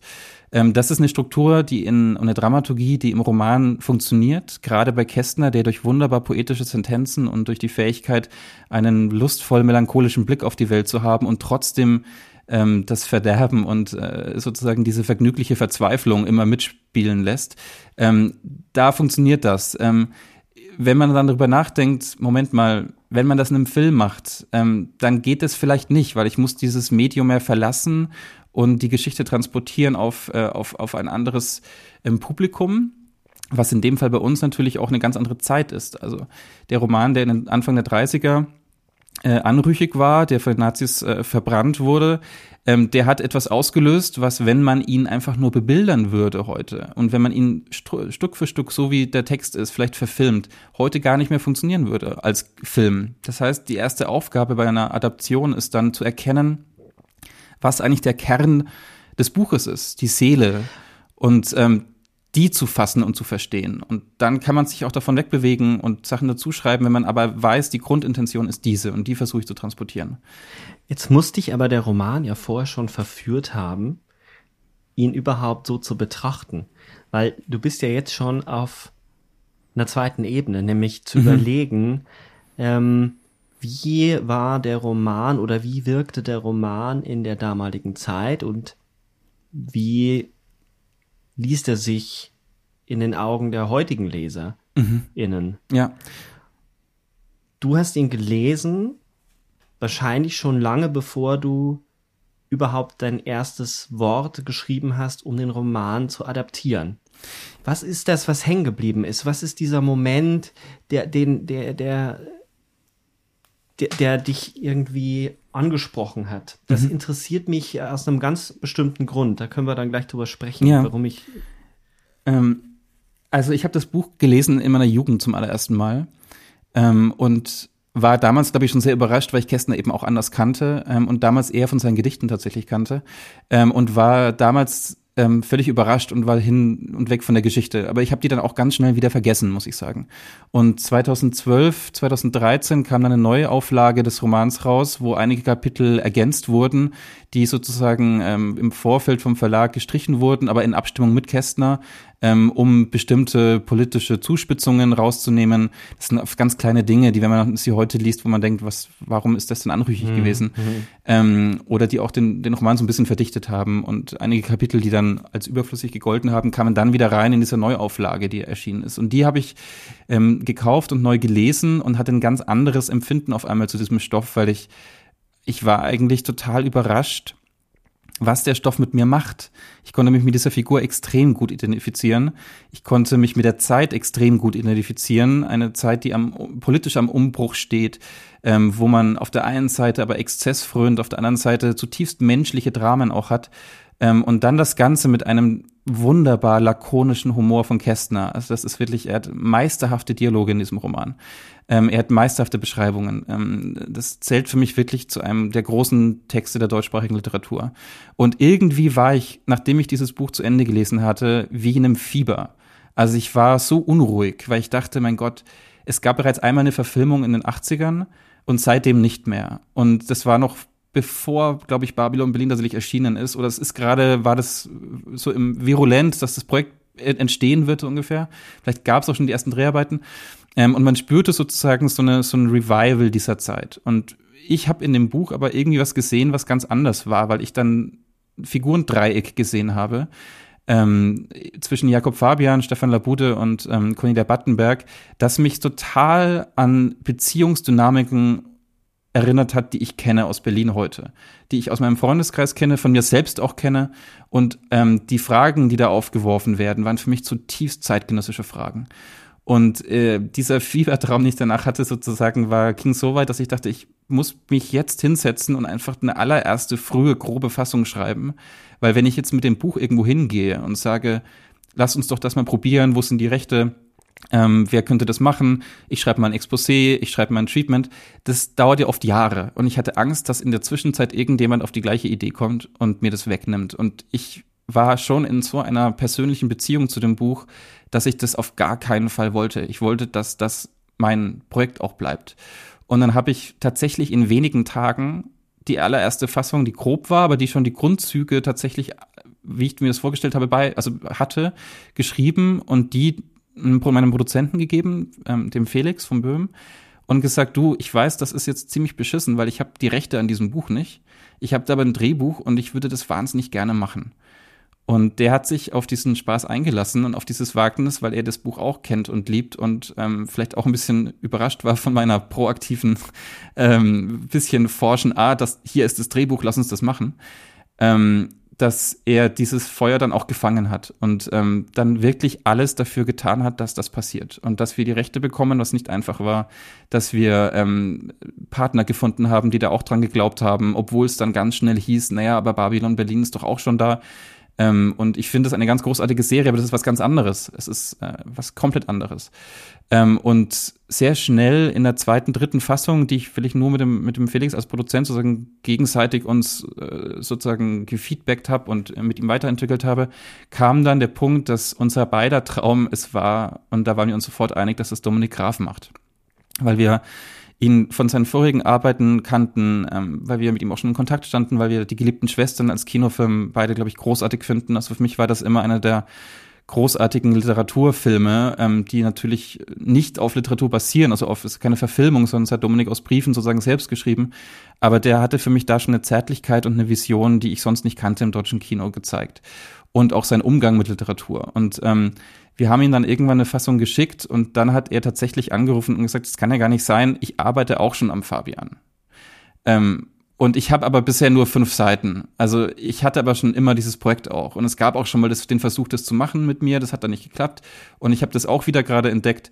Und lasst mich doch mal lesen. Und dann hat er das Buch gelesen und war ähm, ganz toll, weil er mir vertraut hat, weil er mich angenommen hat und auch schon gesehen hat und darin was erkannt hat, ähm, was andere nicht gesehen haben. Also dass das auch eine Art Gegenentwurf sein kann.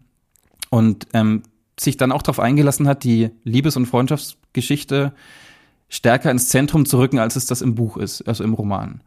Und ähm, das war, glaube ich, für uns alle einfach der einer der schönsten Momente überhaupt bei solchen Projekten, ähm, weil man dann echt gemeinsam an diesem Projekt gearbeitet hat und Dominik auf sehr respektvolle Art und Weise mir erstmal Feedback gegeben hat und immer wieder es gelesen hat und irgendwann auch meinte, ähm, was hältst du davon, wenn ich als Co-Autor mit einsteige, weil ich das für mich selbst auch persönlich probieren muss, das einmal durch mein System zu kriegen? Und ähm, das war ganz toll. Also ich habe mich, weil er es so offen gemacht hat, fand ich das total gut. Und dann hat er eine Fassung geschrieben und die mir dann wiedergegeben und dann haben wir gemeinsam dran gearbeitet. Also es war so eine Art von ähm, sehr auf Augenhöhe eine Co-Autorschaft. Und damit war ich total glücklich, weil ich dann auch wusste, ich arbeite mit einem Regisseur zusammen, der ähm, der noch sehr, sehr viel mehr von Kino versteht als ich. Ähm, und ich habe da irrewitzig viel gelernt. Ähm, unter anderem eben eine Sache, die ich als Prozess der Stoffentwicklung, wenn wir darüber kurz sprechen, total interessant finde. Er hat irgendwann gesagt, versuch mal jetzt eine Fassung zu schreiben, wo du alles, alles, alle äußeren Schichten weglässt, den Exzess weglässt, ähm, die großen Szenen weglässt und konzentrier dich mal, wie es du es angelegt hast, jetzt in den Szenen nur auf die Psychologie der drei Figuren, auf dieses Dreieck. Und da bin ich dann auf neue Szenen gekommen, weil ich dann sozusagen mit den drei Figuren gearbeitet habe und dann haben wir Schicht für Schicht wieder alles Äußere dazugenommen. Also es war wie so eine Art Abtragung, Verdichtungsprozess und dann ein, Auf, ein Aufstocken von immer weiteren Schichten, die dann so weit gingen, dass er, dass er dann nochmal ganz viel Original-Kästner-Stoff mit reingenommen hat in den Erzähler, den es schon immer gab, aber immer in verschiedenen Formen. Und, ähm, und, und diese, dieses Anreichern dann von Kästner war dann nochmal so eine Art Befreiungsschlag, weil man dann so ganz nah an die, an die Seele des Stoffes auf einmal kam. Und, Ist das genau. nicht auch genau dieser Kern und was man auch herausliest aus den ja wirklich begeisterten Stimmen im Feuilleton, dass es ein Stoff ist, der eine universelle Geschichte erzählt, nämlich das Jung, was Jungsein bedeutet, was Verlieben bedeutet, diese privaten kleinen Dramen, die es in diesem Film ja gibt. Und da brechen, da bricht die Zeit herein. Mhm. Also die, das Ende der Weimarer Republik.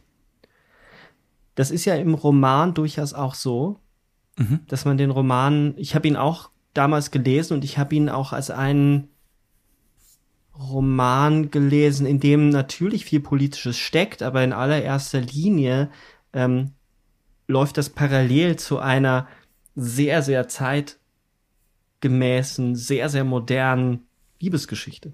Mhm. Einer sehr turbulenten Liebesgeschichte. Und das ist ähm, etwas, was den Film so und den Stoff so spannend macht, dass er eben nicht von Anfang an belehrend sein will, sondern Geschichte durch die Figuren laufen lässt aber immer noch sagt, es gibt etwas Universelles, was uns verbindet. Ähm, dass wir die gleichen, das gleiche Begehren haben, die gleichen Wünsche, nämlich ein glückliches Leben zu führen, sich zu verlieben, vielleicht auch ein Begehren nach dem Exzess, das steckt ja so ein bisschen auch in dem Film drin. Mhm. Also man, äh, oder zumindest, oder sagen wir so ein Aushandeln zwischen, ist es jetzt der Exzess oder ist es die, die, die Ruhe? Also da gibt es ja quasi die Großstadt Berlin und dann die, Herkunft, die Eltern, die in einer sehr tollen Szene im Film ja auch gezeigt werden, wie sie den Garten bestellen, in, in all ihrer ostdeutschen Knurrigkeit mhm. äh, in Dresden. Und die tauchen hier gar nicht so viel auf. Die Mutter taucht mehr auf als der Vater. Die Mutter besucht Fabian ja.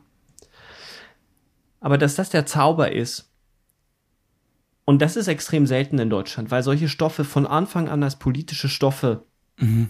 aufgefasst werden und so auch geschrieben werden. Ich, ver, ich versuche jetzt mal einen, einen Vergleich. Was ein, ein Genre, das die Deutschen, das ist so ein Allsatz, aber ich wage es jetzt trotzdem, den die Deutschen so gut wie nicht beherrschen, ist die Komödie. Ja. Weil die Komödie für die Deutschen immer schon lustig sein muss in den Figuren. Mhm. Das heißt, der Humor entsteht nicht, dass normale, universale, universelle Dramen sich abspielen und dann witzige Dinge passieren. Was zum Beispiel die Brillanz der Coen-Brüder ausmacht. Mhm. Dort sind die Figuren in ihrer ganzen Absurdität total ernst genommen. Und daraus entsteht der Humor.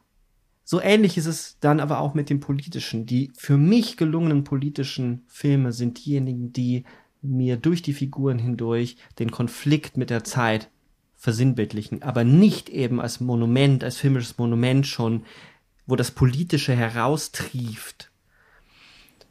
Das hat jetzt Babylon Berlin auch nicht. Babylon Berlin will ja was ganz was anderes sein. Babylon Berlin scheitert meiner Meinung nach es hat sicherlich großartige Momente, aber es scheitert ein bisschen an dieser Glorifizierung des Molochs. Mhm. Äh, Berlin als fast schon Allmoloch zu zeigen, während beim Fabian diese, gibt es diesen Exzess, aber der ist, der ist immer irgendwie angeknackst. Der ist immer irgendwie schmutzig, aber nie glorifizierend. Äh, man hat das Gefühl, da ist wirklich jemand, man sieht das durch einen Beobachter, der immer auch sieht, dass da der Lack ab ist oder dass eine Inszenierung ist. Ja, und der auch nicht urteilt. Also ich glaube, das ist natürlich so ein riesen, riesen Punkt, der auch bei Kästner ganz wichtig ist. Da ist, glaube ich, Dominik Graf als Regisseur dann sehr, sehr nahe in seiner Inszenierung wirklich an, an Erich Kästner, indem man eigentlich nicht Momente hat, wo Figuren übereinander urteilen, sondern wo die Ambivalenz der Psychen, die Ambivalenz der Handlungen immer auch gelebt wird und die wird irgendwie umarmt. Ähm, es wird nicht ausgestellt, es wird nicht verteufelt, es wird sozusagen in, in seiner Widersprüchlichkeit eine menschliche Seele gezeigt. Und das ist für mich tatsächlich dann eben auch Kino. Ähm, andere, ähm, andere Filme versuchen manchmal für mich zu stark ähm, vielleicht so eine Art Fahne hochzuhalten, diese Figur hat die Ideologie, deswegen handelt sie so. Oder das ist wie so, ähm, ich sehe da oft dann immer diesen schon Prozess, ja, man, wir müssen verdichten, wir müssen verdichten.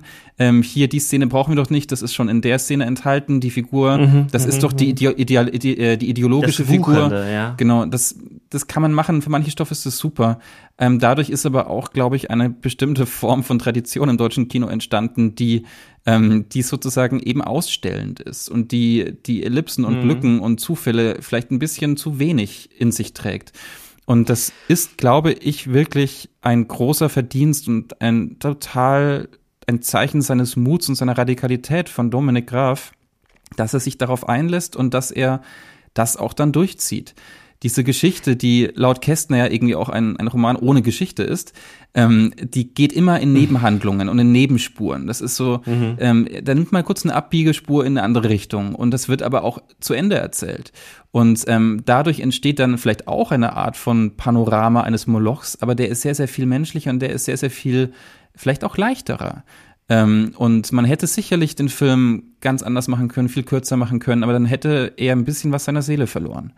Und ähm, Dominik hat dann richtig irgendwie Spaß ja auch daran, mit Materialitäten zu arbeiten und auch bis ins kleinste Detail die Nebenfiguren zu casten, wo man merkt, an, allein das Gesicht dieses Comparison erzählt eine Geschichte und deswegen verweilt die Kamera ein bisschen länger darauf als eigentlich nötig. Und dadurch kommt. Jetzt hast du aber, jetzt mhm. hast du aber natürlich diesen Roman erstmal entkernt. Natürlich mhm. ab einem mhm. gewissen Zeitpunkt gemeinsam mit Dominik Graf. Ja. Aber trotzdem sind die Figuren und die, die vor allem, wenn ich dich richtig verstehe, dieses Dreieck zwischen ähm, Labude, äh, Fabian und jetzt musst du mir Cornel, auf die Sprünge Cornelia. helfen. Cornelia, ist mhm. mir gerade der Name entfallen. Da merkt man ja schon in den Sätzen, die sie sprechen und in der Art, wie wie sie auch zueinander stehen in den Sätzen zueinander stehen, dass da sehr lange dran gearbeitet wurde. Mhm. Die Sätze sind auf der einen Seite nicht zu literarisch, aber auch nicht zu alltäglich. Ich finde, sie sind genau in der Mitte. Sie spreizen die Figuren auf, so dass man immer auch das große Thema durch sie hindurch sieht, weil sie auf eine ganz bestimmte Art und Weise miteinander sprechen. Das Politische allerdings finde ich vor allem auf der Bildebene Mhm. Also die explizit politischen Einschübe, das Hereinbrechen der Zeit und vor allem das Interessante, das Hereinbrechen einer Gegenwart in die filmische Gegenwart, unserer mhm. Gegenwart in die filmische Gegenwart, das beginnt ja schon am Anfang des Films, der ja beginnt ähm, in der gegenwärtigen Jetztzeit der U-Bahn und nach oben geht und plötzlich gibt es diese leichte Verrückung. Und man findet ja immer, wenn man genau hinsieht, Spuren der jetzigen Gegenwart Berlins im Film. Mhm. Und das versucht der Film überhaupt nicht zu vertuschen. Deswegen hat er überhaupt nichts von so einer Schaubuden ähm, Historienfilmästhetik. Aber ich denke vor allem an, an diese eine Szene, das wurde auch in der Besprechung der Zeit von, von äh, Katja Nikodemus nochmal so hervorgehoben. Diese Stolpersteine, ich glaube, die werden so gut wie in jeder Besprechung hervorgehoben. Ja. Die Stolpersteine, also die goldenen Stolpersteine, die darauf hinweisen, dass dort eben Juden gelebt haben in diesem Haus und deportiert wurden. Und dass die wie eine Flaschenpost rückwärts gesandt in dem Film auftauchen und schon zeigen, dass das, was geschehen wird, dort schon beginnt. Oder wahrscheinlich, ähm, es wird schon passiert worden sein. Mhm. Wenn wir mhm. den Film sehen. Also die genau. ganz seltsame Zeitlichkeitsstruktur. Das sind diese politischen Momente, wo ich den Film extrem gelungen finde, weil er seine Politik nicht in die Sätze legt. Die Figuren erklären sich nicht, sondern sie agieren in der Gegenwart des Films, aber über die Bilder. Und da kommt das Medium zu sich selber, wird der Film politisch. Mhm. Ja, das ist schön, dass du das so siehst. Also ähm, das, äh, ich liebe diese Momente auch. Und das war, glaube ich, ein großer Prozess während der Vorbereitung. Ähm, den gab es dann irgendwann schon in, in der Zusammenarbeit mit Dominik, als er die erste, also er seine Drehbuchfassung geschrieben hat, dass ähm, die Entscheidung getroffen wurde, mit der Gegenwart offen umzugehen. Und dann kamen immer weiter mehrere Momente dazu, wie die Stolpersteine, wie ähm, eine Musik. Ich glaube, da das war das allererste Thema, was ich mit ihm hatte, weil ein Musikstück sozusagen vorkommt, was nicht historisch ist. Das ist aus den 50ern, äh, die Mundharmonika, die gesungen wird im, ähm, äh, im, im Kabarett, wo äh, Jakob Saskia kennenlernt und sie singt mit sozusagen. Mhm, und ich mhm. hatte das im Drehbuch und es war aber klar, das ist nicht aus der Zeit, das Stück. Und da hat Dominik dann gesagt, auf jeden Fall, das ist toll, wir brauchen das. Ähm, und es kam dann auch von ihm sozusagen die Idee, das immer weiter zu benutzen. Und das ist natürlich dann auch eine Sache, die in der Finanzierung auch ähm, hilft, sozusagen, wenn man sagt, wir müssen hier nicht alle Straßen absperren und alles auf 30er Jahre trimmen, sondern wir lassen das Graffiti mhm. im Hintergrund, weil wir das zum Prinzip erkoren. Und da hat Dominik Also das war von Anfang an auch äh, zwischen euch besprochen. Also die Stolpersteine waren ja, äh, soweit ich äh, Dominik Graf verstanden habe, wirklich ein spontaner Einfall am genau. Set. Weil man Aber dieses Prinzip, andere Ideen, weil man das Prinzip der Gegenwart schon gemeinsam. vorher hatte. Genau. Also ähm, die natürlich ist es eine visuelle Entscheidung des Regisseurs zu sagen, wie gehe ich damit um. Ich weiß aber, dass wir in den sehr frühen Drehbuchbesprechungen dann immer drüber gesprochen haben, wie können wir mit der Gegenwart umgehen, weil wir wollen eben nicht ähm, einen historischen Kostümfilm haben. Und da kamen ganz, Aber ganz viele Ideen von ihm. Also das ist, da hat er das auch irgendwann zu seiner Regieprinzip erkoren, sozusagen. Aber das ist doch super, ein super Moment jetzt gerade, den wir haben. Nämlich, dass das Drehbuch und die Arbeit, die man gemeinsam führt, die Dialoge, die man führt, die, das Gespräch zwischen dir und Dominik Graf, ist ja ein Dispositiv. Das schafft ja auch eine bestimmt, ein bestimmtes Dispositiv im Moment des Drehens, indem mhm. man dann nämlich auch erst die Freiheit, so spontan auf etwas zu reagieren, realisieren kann, weil es überhaupt im, im, im möglich ist. Also weil es bereits irgendwie sehen. gedacht wurde, genau. Also genau. Ähm, und das zieht es sich dann natürlich auch komplett durch in in ganz vielen anderen Kleinigkeiten, ähm, wie zum Beispiel, ich habe mal ein Gespräch ähm, mit belauscht sozusagen zwischen, ähm, zwischen Dominik und ähm, der äh, Kostümbildnerin Barbara Krupp, wo es um die Kostüme von Saskia ging, von der Cornelia Battenberg. Und sie hatten da im Vorfeld auch immer wieder darauf hingewiesen, dass sie eben äh, ist, wir haben ganz viele Fotomappen gab es im Team, ähm, wo man aus der Zeit Foto Fotografie von Alltäglichkeiten hatte, von, von Menschen mhm. auf der Straße, wo man irgendwann Dominik und Barbara sozusagen äh, erkannt haben, Moment mal, ähm, die haben teilweise einfach weiße T-Shirts getragen, also Feinripp-T-Shirts. So. Und wenn man das mhm. heute sieht, denkt man aber, das passt doch historisch gar nicht. Ähm, das denken wir aber nur, weil wir erzogen worden sind von Kostümfilmen, die diese Zeit im Nachhinein beschreiben. Und ähm, wenn man dann aber wirklich hinschaut, ähm, und da hat Barbara Krupp eine großartige Arbeit geleistet, weil sie einfach immer diese genau, genau die Balance gehalten hat, dass ein Kostüm zwar historisch ist, aber genauso gegenwärtig sein kann. Und das ist dann ein mhm. Prinzip des ganzen Films, was sich immer wieder fortsetzt, bis in die Architektur im Prinzip. Also wir haben ein Mies van der Rohe Haus gedreht in Berlin. Das ist aus der Zeit. Das sieht aber aus wie ein Haus, was heute gebaut wurde. Es sieht eben nicht historisch aus. Es ist, weil es diese klaren Formen von Mies van der Rohe hat, diesen Minimalismus. Ähm, Im Prinzip eine Art Zukunft zukünftiges Wunschdenken, wie eine, wie eine Zeit auch aussehen könnte und eben nicht die, Be ähm, die Berliner Straße im Studio Babelsberg ist. Ähm, die hat Dominik mhm. dann sozusagen anders verwendet, ähm, als es diese Szene gab, wo er zum Vorsprechen von Cornelia geht. Und am Ende, und das ist einer meiner Lieblingsmomente, ähm, geht Jakob aus diesem Filmstudio raus und sucht den Ausgang und findet ihn erstmal nicht und muss dann durch die ganzen ähm, Attrappen ähm, des, Filmprodu äh, des Films durchgehen, sozusagen, bis man am Ende, bis Dominik einfach auch am Ende eine Totale hat stehen lassen, wo eigentlich Fabian den Film verlässt. Ähm, in so einem Mittelalterdorf und du siehst die ganzen Rückbauten und du siehst, es ist alles ja, gemacht. Ja. Und hier entschwindet eigentlich die Figur in unserem Film auch schon des Films. Ja, ein großartig me metamedialer Moment natürlich, der, der ja auch äh, äh fast schon ins Geschichtsphilosophische äh, greift. Nämlich ja. die Frage nach der Konstruiertheit und nach den Bildern, durch die wir überhaupt Geschichte begreifen. Und da merkt man schon, Zumindest merke ich das bei mir.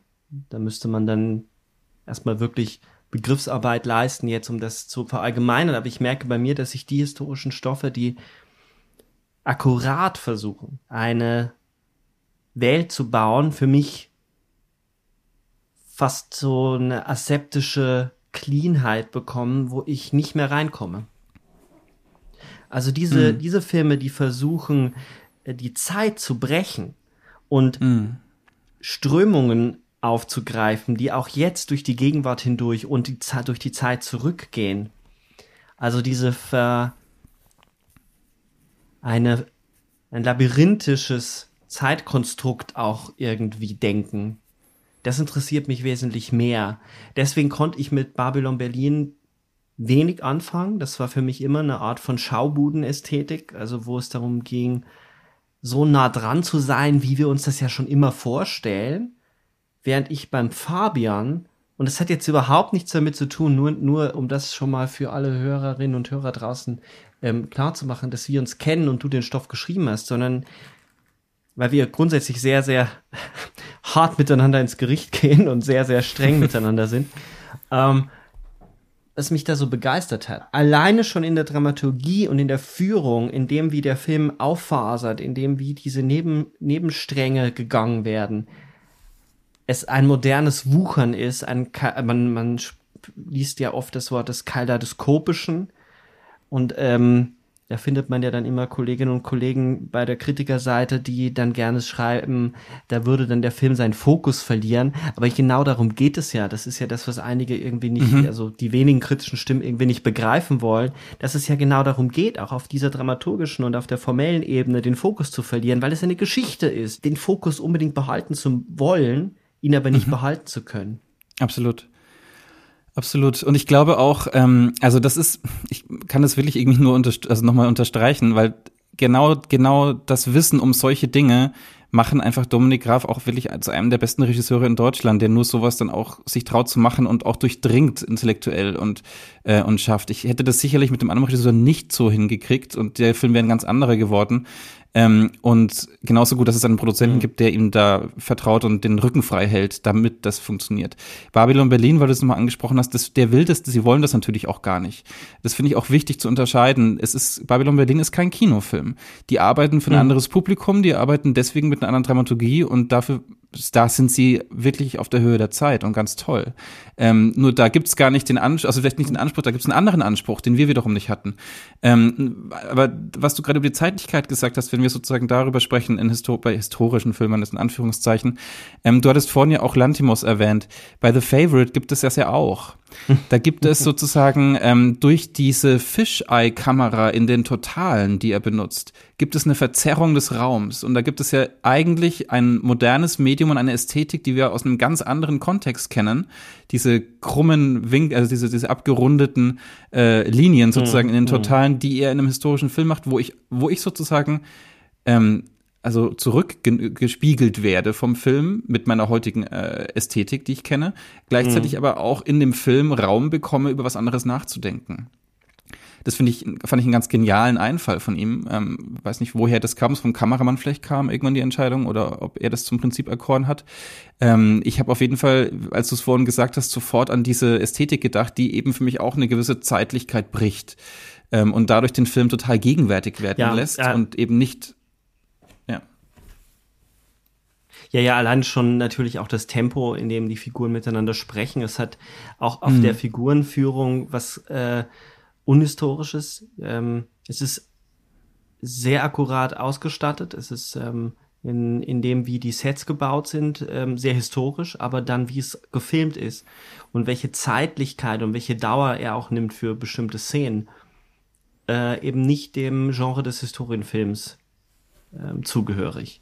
Mhm. Und das macht diesen Film auch zu einem der großen Beispiele. Aber dazu gehört dann, finde ich, auch jetzt von deutscher Seite der Fabian dazu, der sich auch einige Dinge traut, die man sich sehnlichst erwünscht hat, äh, die ich vorher nicht gesehen hat. Da wurden dann solche furchtbaren, grauenvollen äh, Dinge wie die Mons äh, gefeiert. Hm. Ähm, das will auch etwas anderes sein, aber es ist der Versuch, die historisch, die historischen Gegebenheiten als eine Wahrheit, als etwas Gegebenes zu konstruieren und dem Zuschauer zu sagen, das ist jetzt akkurat, das ist jetzt historisch verbürgt, da tue ich mich wahnsinnig schwer damit.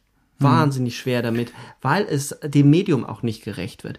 Das filmische, das filmische Medium ist, und da ähm, kommen wir wieder zum Begriff der Verführung, der ja auch äh, äh, Markus ähm, Stiegelecker sehr wichtig ist. Das ist ja der mhm. zentrale Begriff für ihn, ähm, dass das Kino verführt, aber es kann eben auch nur verführen, wenn es die die, das Medium offen lässt. Und nur wenn das Medium offen lässt und nicht äh, versucht, eine hermetische Welt zu generieren, ähm, kann ich auch zu, zu etwas anderem werden. Und kann ich mit den Figuren mitgehen und mit dem Fabian hindurch durch diese Welt gehen, die er ja nicht mehr als Lebender verlassen wird.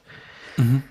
Ähm, ja, es ist, dann, es ist eine Form von vielleicht eine Form von Öffnung eines Diskursraums. Wenn es ein Film mir anbietet als Zuschauer, dann, ähm, dann bin ich natürlich direkt involvierter, als wenn er sich verschließt vor mir und diesen Diskurs gar nicht zulässt. Genau, der, der, das, das trifft es, glaube ich, ganz gut. Die Manz ist ein gelehriger Diskurs von äh, einem, von einem Team, das ähm, dort versucht, einen natürlichen Doku-Fiction irgendwie herzustellen. Das ist ja von Brilleur das Ziel also der Regisseur Heinrich. Mhm.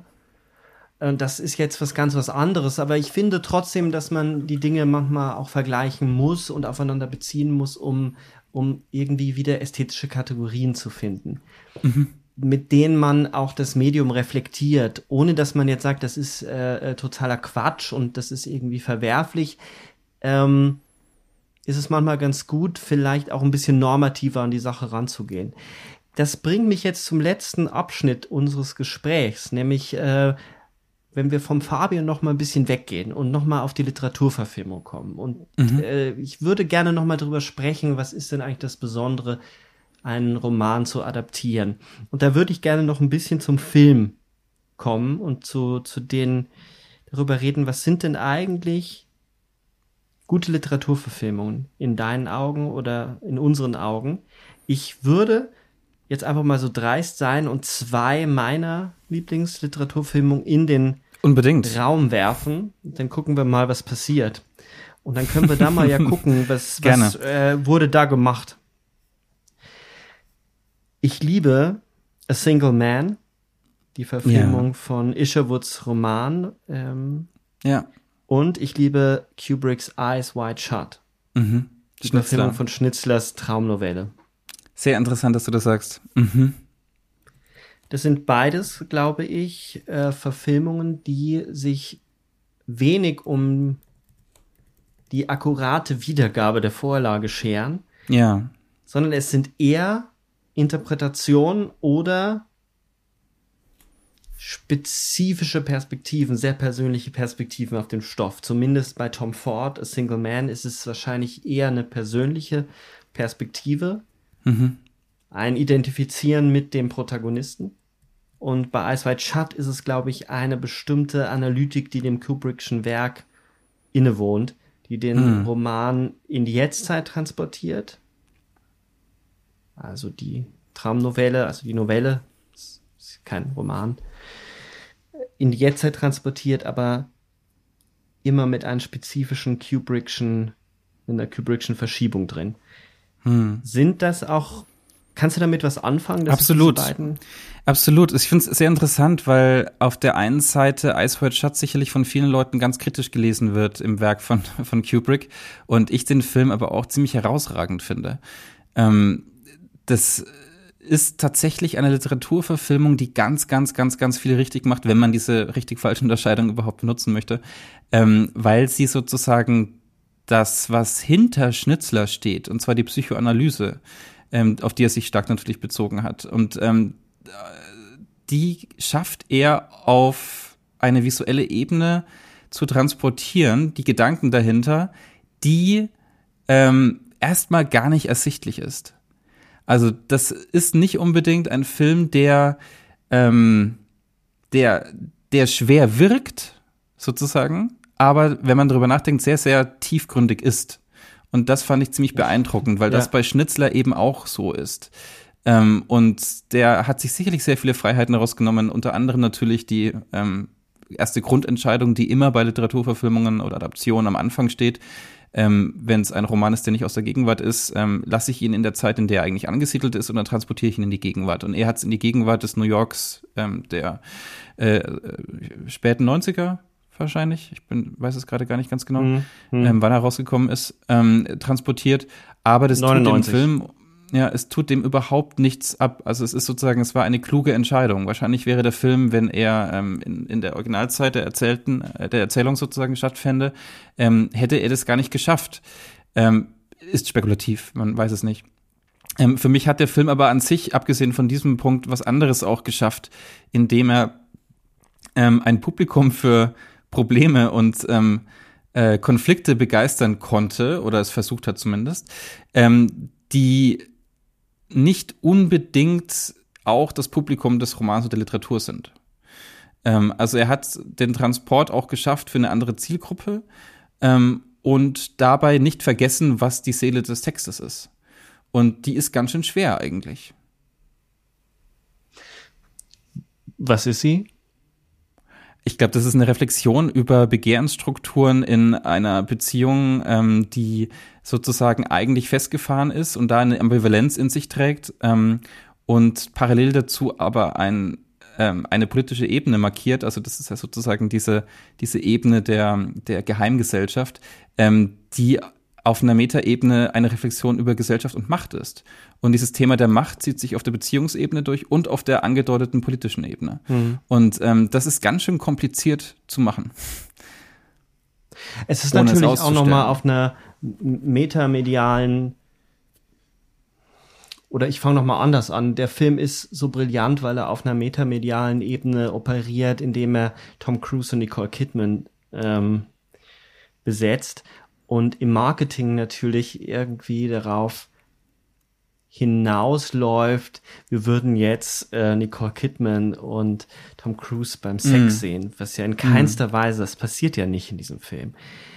Und wenn man jetzt diese Geheim diesen Geheimbund dazu nimmt, dann ist er, weil du die Psychoanalyse schon angesprochen hast, natürlich auch ein Film über die, den Zusammenhang zwischen Verdrängung und Macht und auf der Ebene des Starseins ist natürlich auch etwas über das Moralische, über die Verdrängung, dass man ja eigentlich begehrt, bis ins Privateste dieser Stars vorzudringen. Mhm.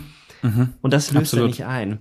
Also darüber, das ist sicherlich noch nicht der Weisheit, äh, der Weisheitsletzter Schluss. Ähm, das kratzt noch sehr an der Oberfläche, aber ich finde, wenn man über diesen Film nachdenkt, kommt man nicht umhin, auch darüber nachzudenken, dass es ganz viel um Verdrängung geht, aber auch um das, was vom, von den ZuschauerInnen verdrängt wird. Schon in mm. der ersten mm. Ebene. Ja. Ähm, es ist also eine, eine Perspektive und eine Interpretation von Schnitzler. Es ist ein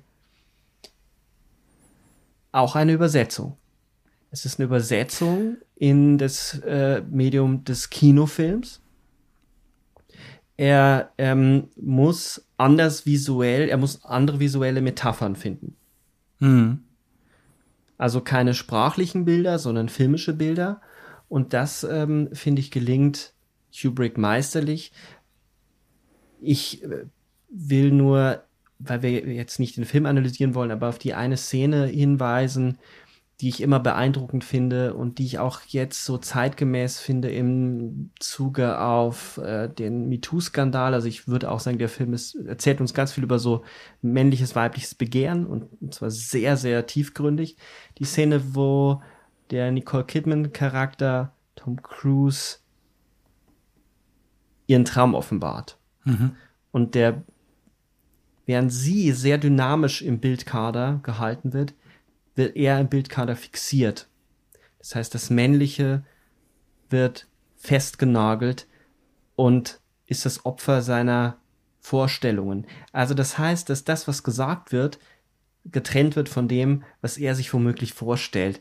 Und das schießt einerseits ins Herz der, der, der Paarbeziehung und andererseits aber ins Herz des Mediums, nämlich das Verhältnis zwischen dem Sichtbaren und dem Unsichtbaren, dem Gesagten und dem Gezeigten, mhm. das im Film immer wieder ein neues Verhältnis gerückt werden muss. Und das ist brillant in Szene gesetzt.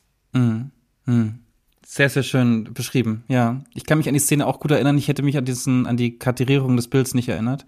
Ähm, aber das ist, ähm, es macht total Sinn. Es ist total spannend zu also hören. Also Tom Cruise erstarrt förmlich. Er wird wirklich eingefangen im, im, in, hm. im Bildkader, der, der immer enger wird, hat man das Gefühl, und man, man hängt an ihren Lippen mit ihm. Und man man, man muss aber die ganze Zeit eben wieder vermitteln, dass das, was sie sagt, nicht das ist, was er womöglich denkt oder sich vorstellt.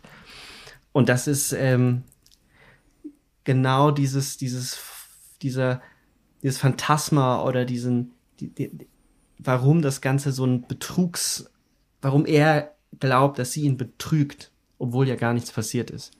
Mhm. Das macht, das macht es brillant. Bei A Single Man hat man es ja mit nochmal einer anderen Variante zu tun. Ähm, sowohl im Film als im Buch geht es ja um eine, um eine Figur, ähm, George, ein Literaturprofessor, der seinen Lebensgefährten verliert.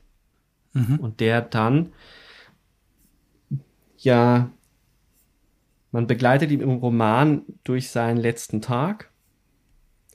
Und im Film beschließt er eben dass es sein letzter Tag sein wird. Eine, ein wesentlicher Unterschied. Mhm. Ja.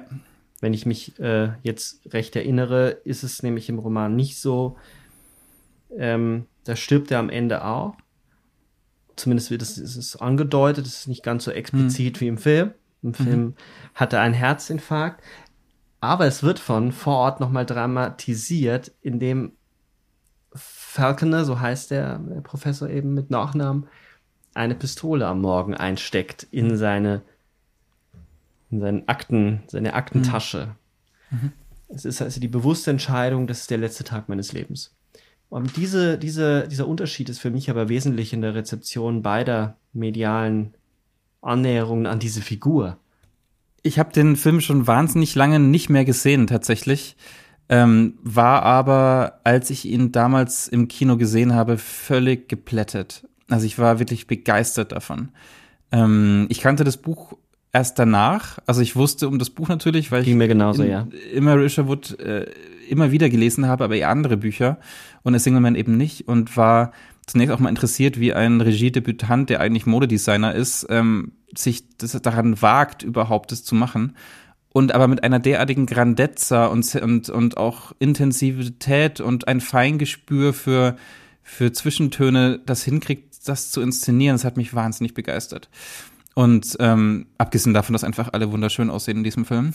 Aber die Banalität darf man das halt auch mal zulassen. Und auch wahnsinnig gut gekleidet sind. Ähm, aber das macht auch was mit einem und das ist irgendwie interessant. Ähm, und äh, ich war damals, glaube ich, deswegen auch so begeistert, weil ich überhaupt nicht gemerkt habe im Kino, ähm, was, auf was ich mich da einlasse. Ich bin da einfach, ich, ich war völlig bei der Figur und ich habe, glaube ich, selten an, zu dem Zeitpunkt damals mit einer Hauptfigur so mitgelitten und konnte den auch so, so spüren wie bei dem Film. Das weiß ich noch darüber. Ich habe ähm, tatsächlich sehr, sehr wenig danach mich mit dem Film beschäftigt. Deswegen äh, kann ich jetzt auch gar nicht groß sagen, ob ich den heute noch gelungen finde. Ich weiß, dass ich damals ihn wirklich begeisternd aufgenommen habe. Ich habe den Film fünfmal jetzt gesehen.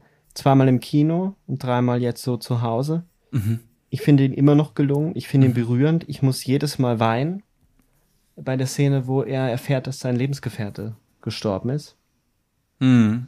Ja. Ich glaube, was diese Literaturverfilmung so großartig macht, dass sie sich nicht darum schert, irgendwie eine irgendwie akkurat zu sein, sondern es ist eine sehr individuelle Sicht auf den Roman, allein schon in der Form, wie die Figuren ausstaffiert werden, weil sie sind alle viel zu schön. Es ist von Anfang an eine Vision eines eines Modedesigners, eines Regisseurs. Mittlerweile kann man das auch so sagen. Tom Ford hat ja jetzt nicht nur einen Film gedreht, sondern auch ähm, den gelungenen Nocturnal Animals. Mhm. Also der kann definitiv Filme drehen, dieser Mann. Ähm, Absolut. Dem so eine Form zu verleihen und eben nicht zu versuchen, die Bilder einfach nur nachzubauen, sondern zu übersetzen in das Medium. Das macht für mich gelungene ähm, Literaturverfilmungen aus. Wenn man das Gefühl hat, da wird nicht Literatur. Ich glaube, in einem Interview sagt das mal Petzold, ähm, damit meint er aber das Schreiben von einem Drehbuch und den Unterschied zwischen einem gesprochenen Satz und einem geschriebenen Satz. Also die mhm. Sätze dürfen sich nicht anhören wie die letzten Sätze in einem Roman. Das könnte man auch, glaube ich, als eine Maßgabe für Literaturverfilmungen anwenden. Das eine Literaturverfilmung soll sich nicht anhören, als würden dort Romanfiguren sprechen, sondern es müssen Filmfiguren sein, die manchmal gar nicht sprechen müssen, sondern auch schweigen müssen. Dafür muss das Bild sprechen. Ja, aber ich glaube, aber als Autor, eine, eine, ich, ja, also ich wollte nur ganz kurz dazwischen ein was ergänzen, weil ich glaube, dass, ähm, und ich teile auch diesen, diese, diese Ansicht ähm, von Petzold, dass Dialogsätze nicht unbedingt wie Endsätze eines Romans klingen müssen. Aber der Irrglaube ist, dass es im Rückschluss alltägliche Sprache sein muss. Das muss es nämlich nicht sein. Es kann durchaus nee, verdichtete absolut. poetische Sprache sein. Es kommt wirklich darauf an, wie und wo es passiert. Ähm, weil, und damit, klar, im Fabian ist sehr, sehr viel poetische Sprache in den Dialogen.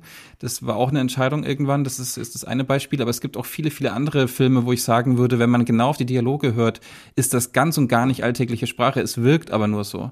Also der, der Umkehrschluss ist sozusagen falsch und der wird in Deutschland, glaube ich, oft ähm, anders gesehen ähm, dass, eine, ein, dass ein, ein Film, der eine Natürlichkeit ausstrahlt in Dialogen, dass diese Sätze tatsächlich auch reale, natürliche Sätze sind. Das sind sie meistens nicht.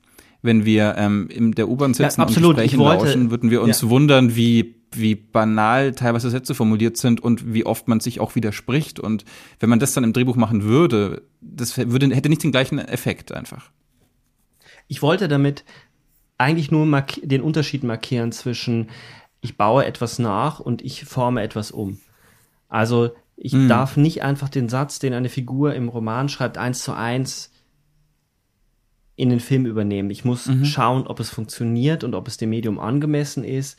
Ich wollte damit nicht sagen, wie die Figuren jeweils sprechen sollen, weil ich auch ein großer Feind äh, davon bin, wie im deutschen Fernsehen und auch in vielen deutschen Filmen gesprochen wird diese Alltagssprache, die mich immer aus dem filmischen Raum herauswirft. Das ist eine seltsame Dialektik, die du da beschreibst, nämlich würden mhm. die Figuren in, oder sprechen die Figuren in Filmen so, wie sie draußen sprechen, wird das Ganze so banal, dass es als filmische Illusion und somit als eine Verführung hin zu in ein anderes Medium überhaupt nicht funktioniert. Du brauchst diese Verrückung, mhm.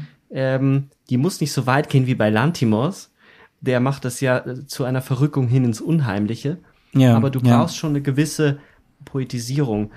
Ähm, meine Frage, die ich jetzt da nochmal hätte, ganz konkret jetzt bei diesen beiden Dingen, wenn du einen, einen poetischen Text bearbeitest und äh, einen poetischen Text, einen literarischen Text bearbeitest, mhm. eine Vorlage bearbeitest, und du arbeitest ja jetzt auch gerade an einem Drehbuch zu, äh, über eine andere Gattung, nämlich die Biografie über Einstein.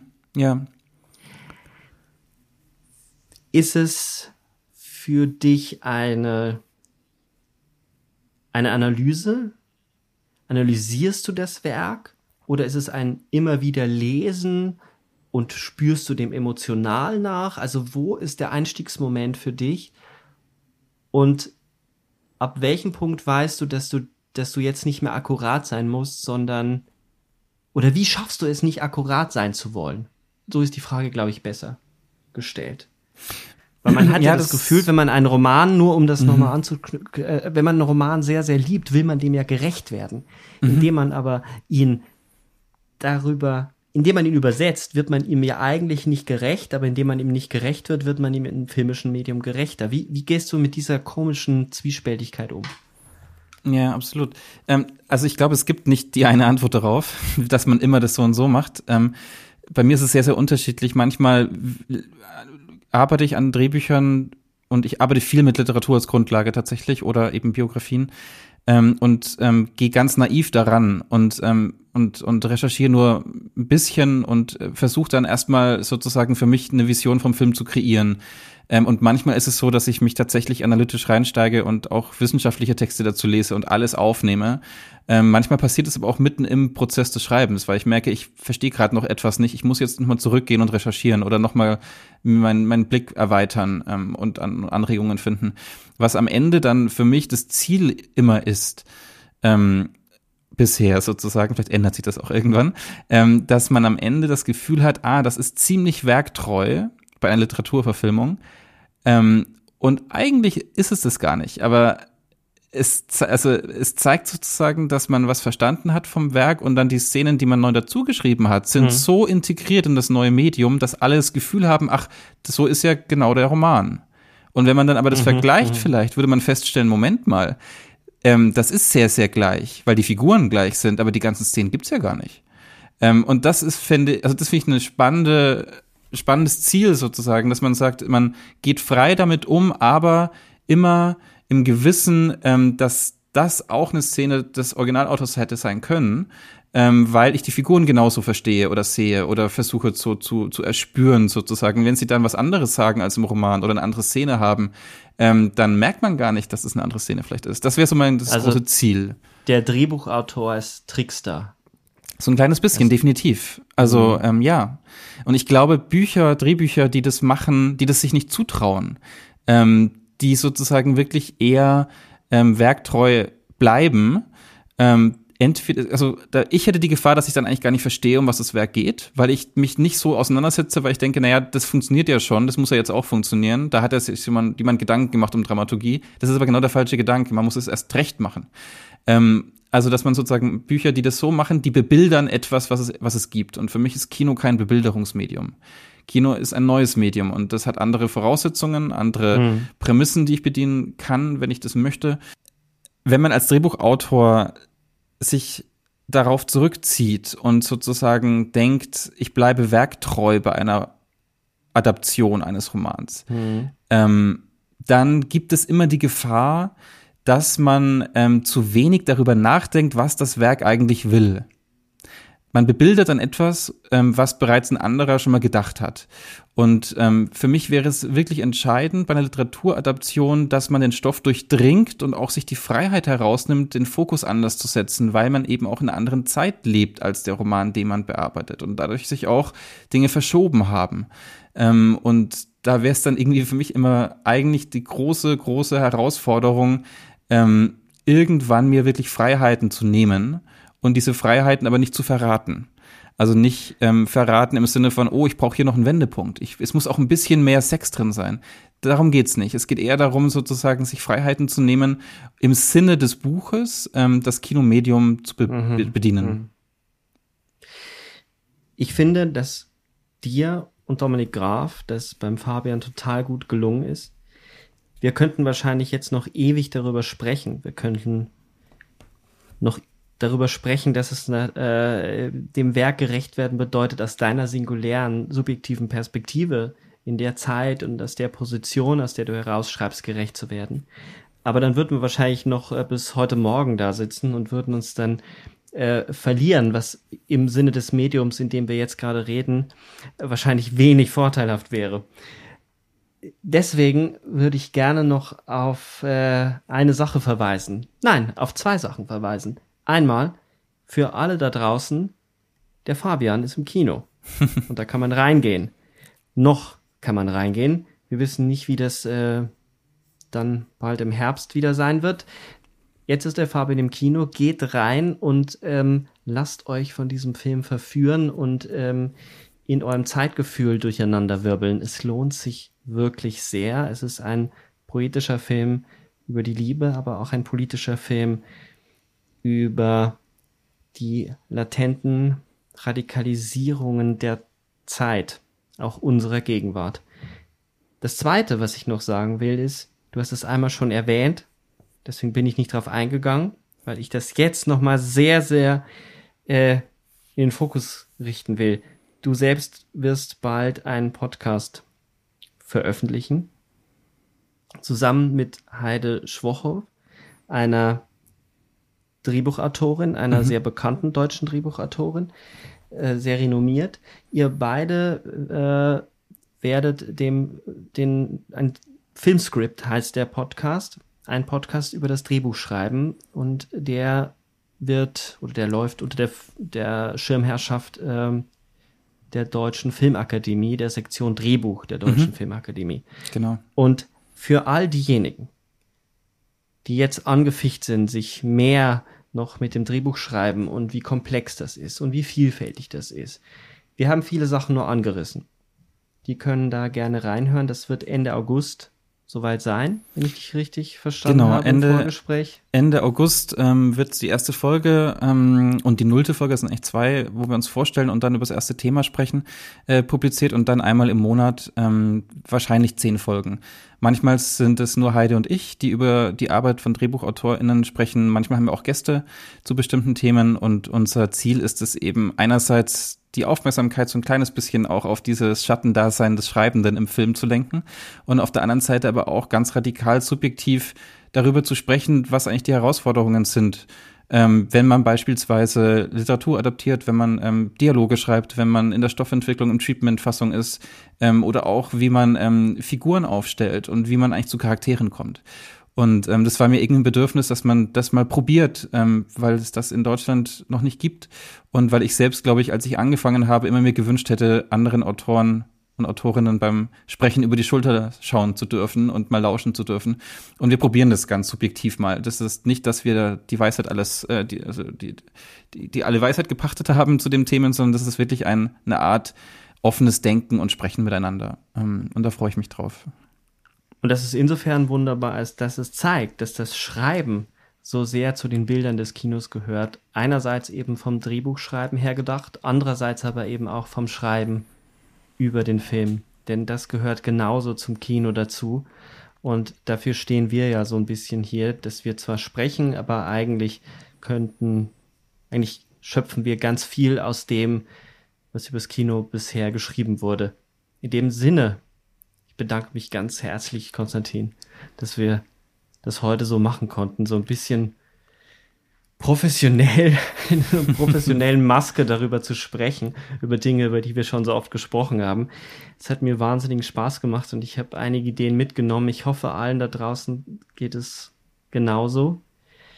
Wie immer, wenn ihr Ideen habt oder Kritik, Facebook, Twitter, egal, über welche Kanäle immer her damit. Ich bleibe jetzt zurück mit lieben Grüßen an dich, Konstantin, und an alle da draußen. Bis ganz bald. Vielen, vielen Dank, Sebastian. Danke für die Einladung. Es war ein, ein sehr schönes Gespräch. Es hat mich wahnsinnig gefreut, dass ich auch hier zu Gast sein darf bei eurem tollen Podcast. Danke.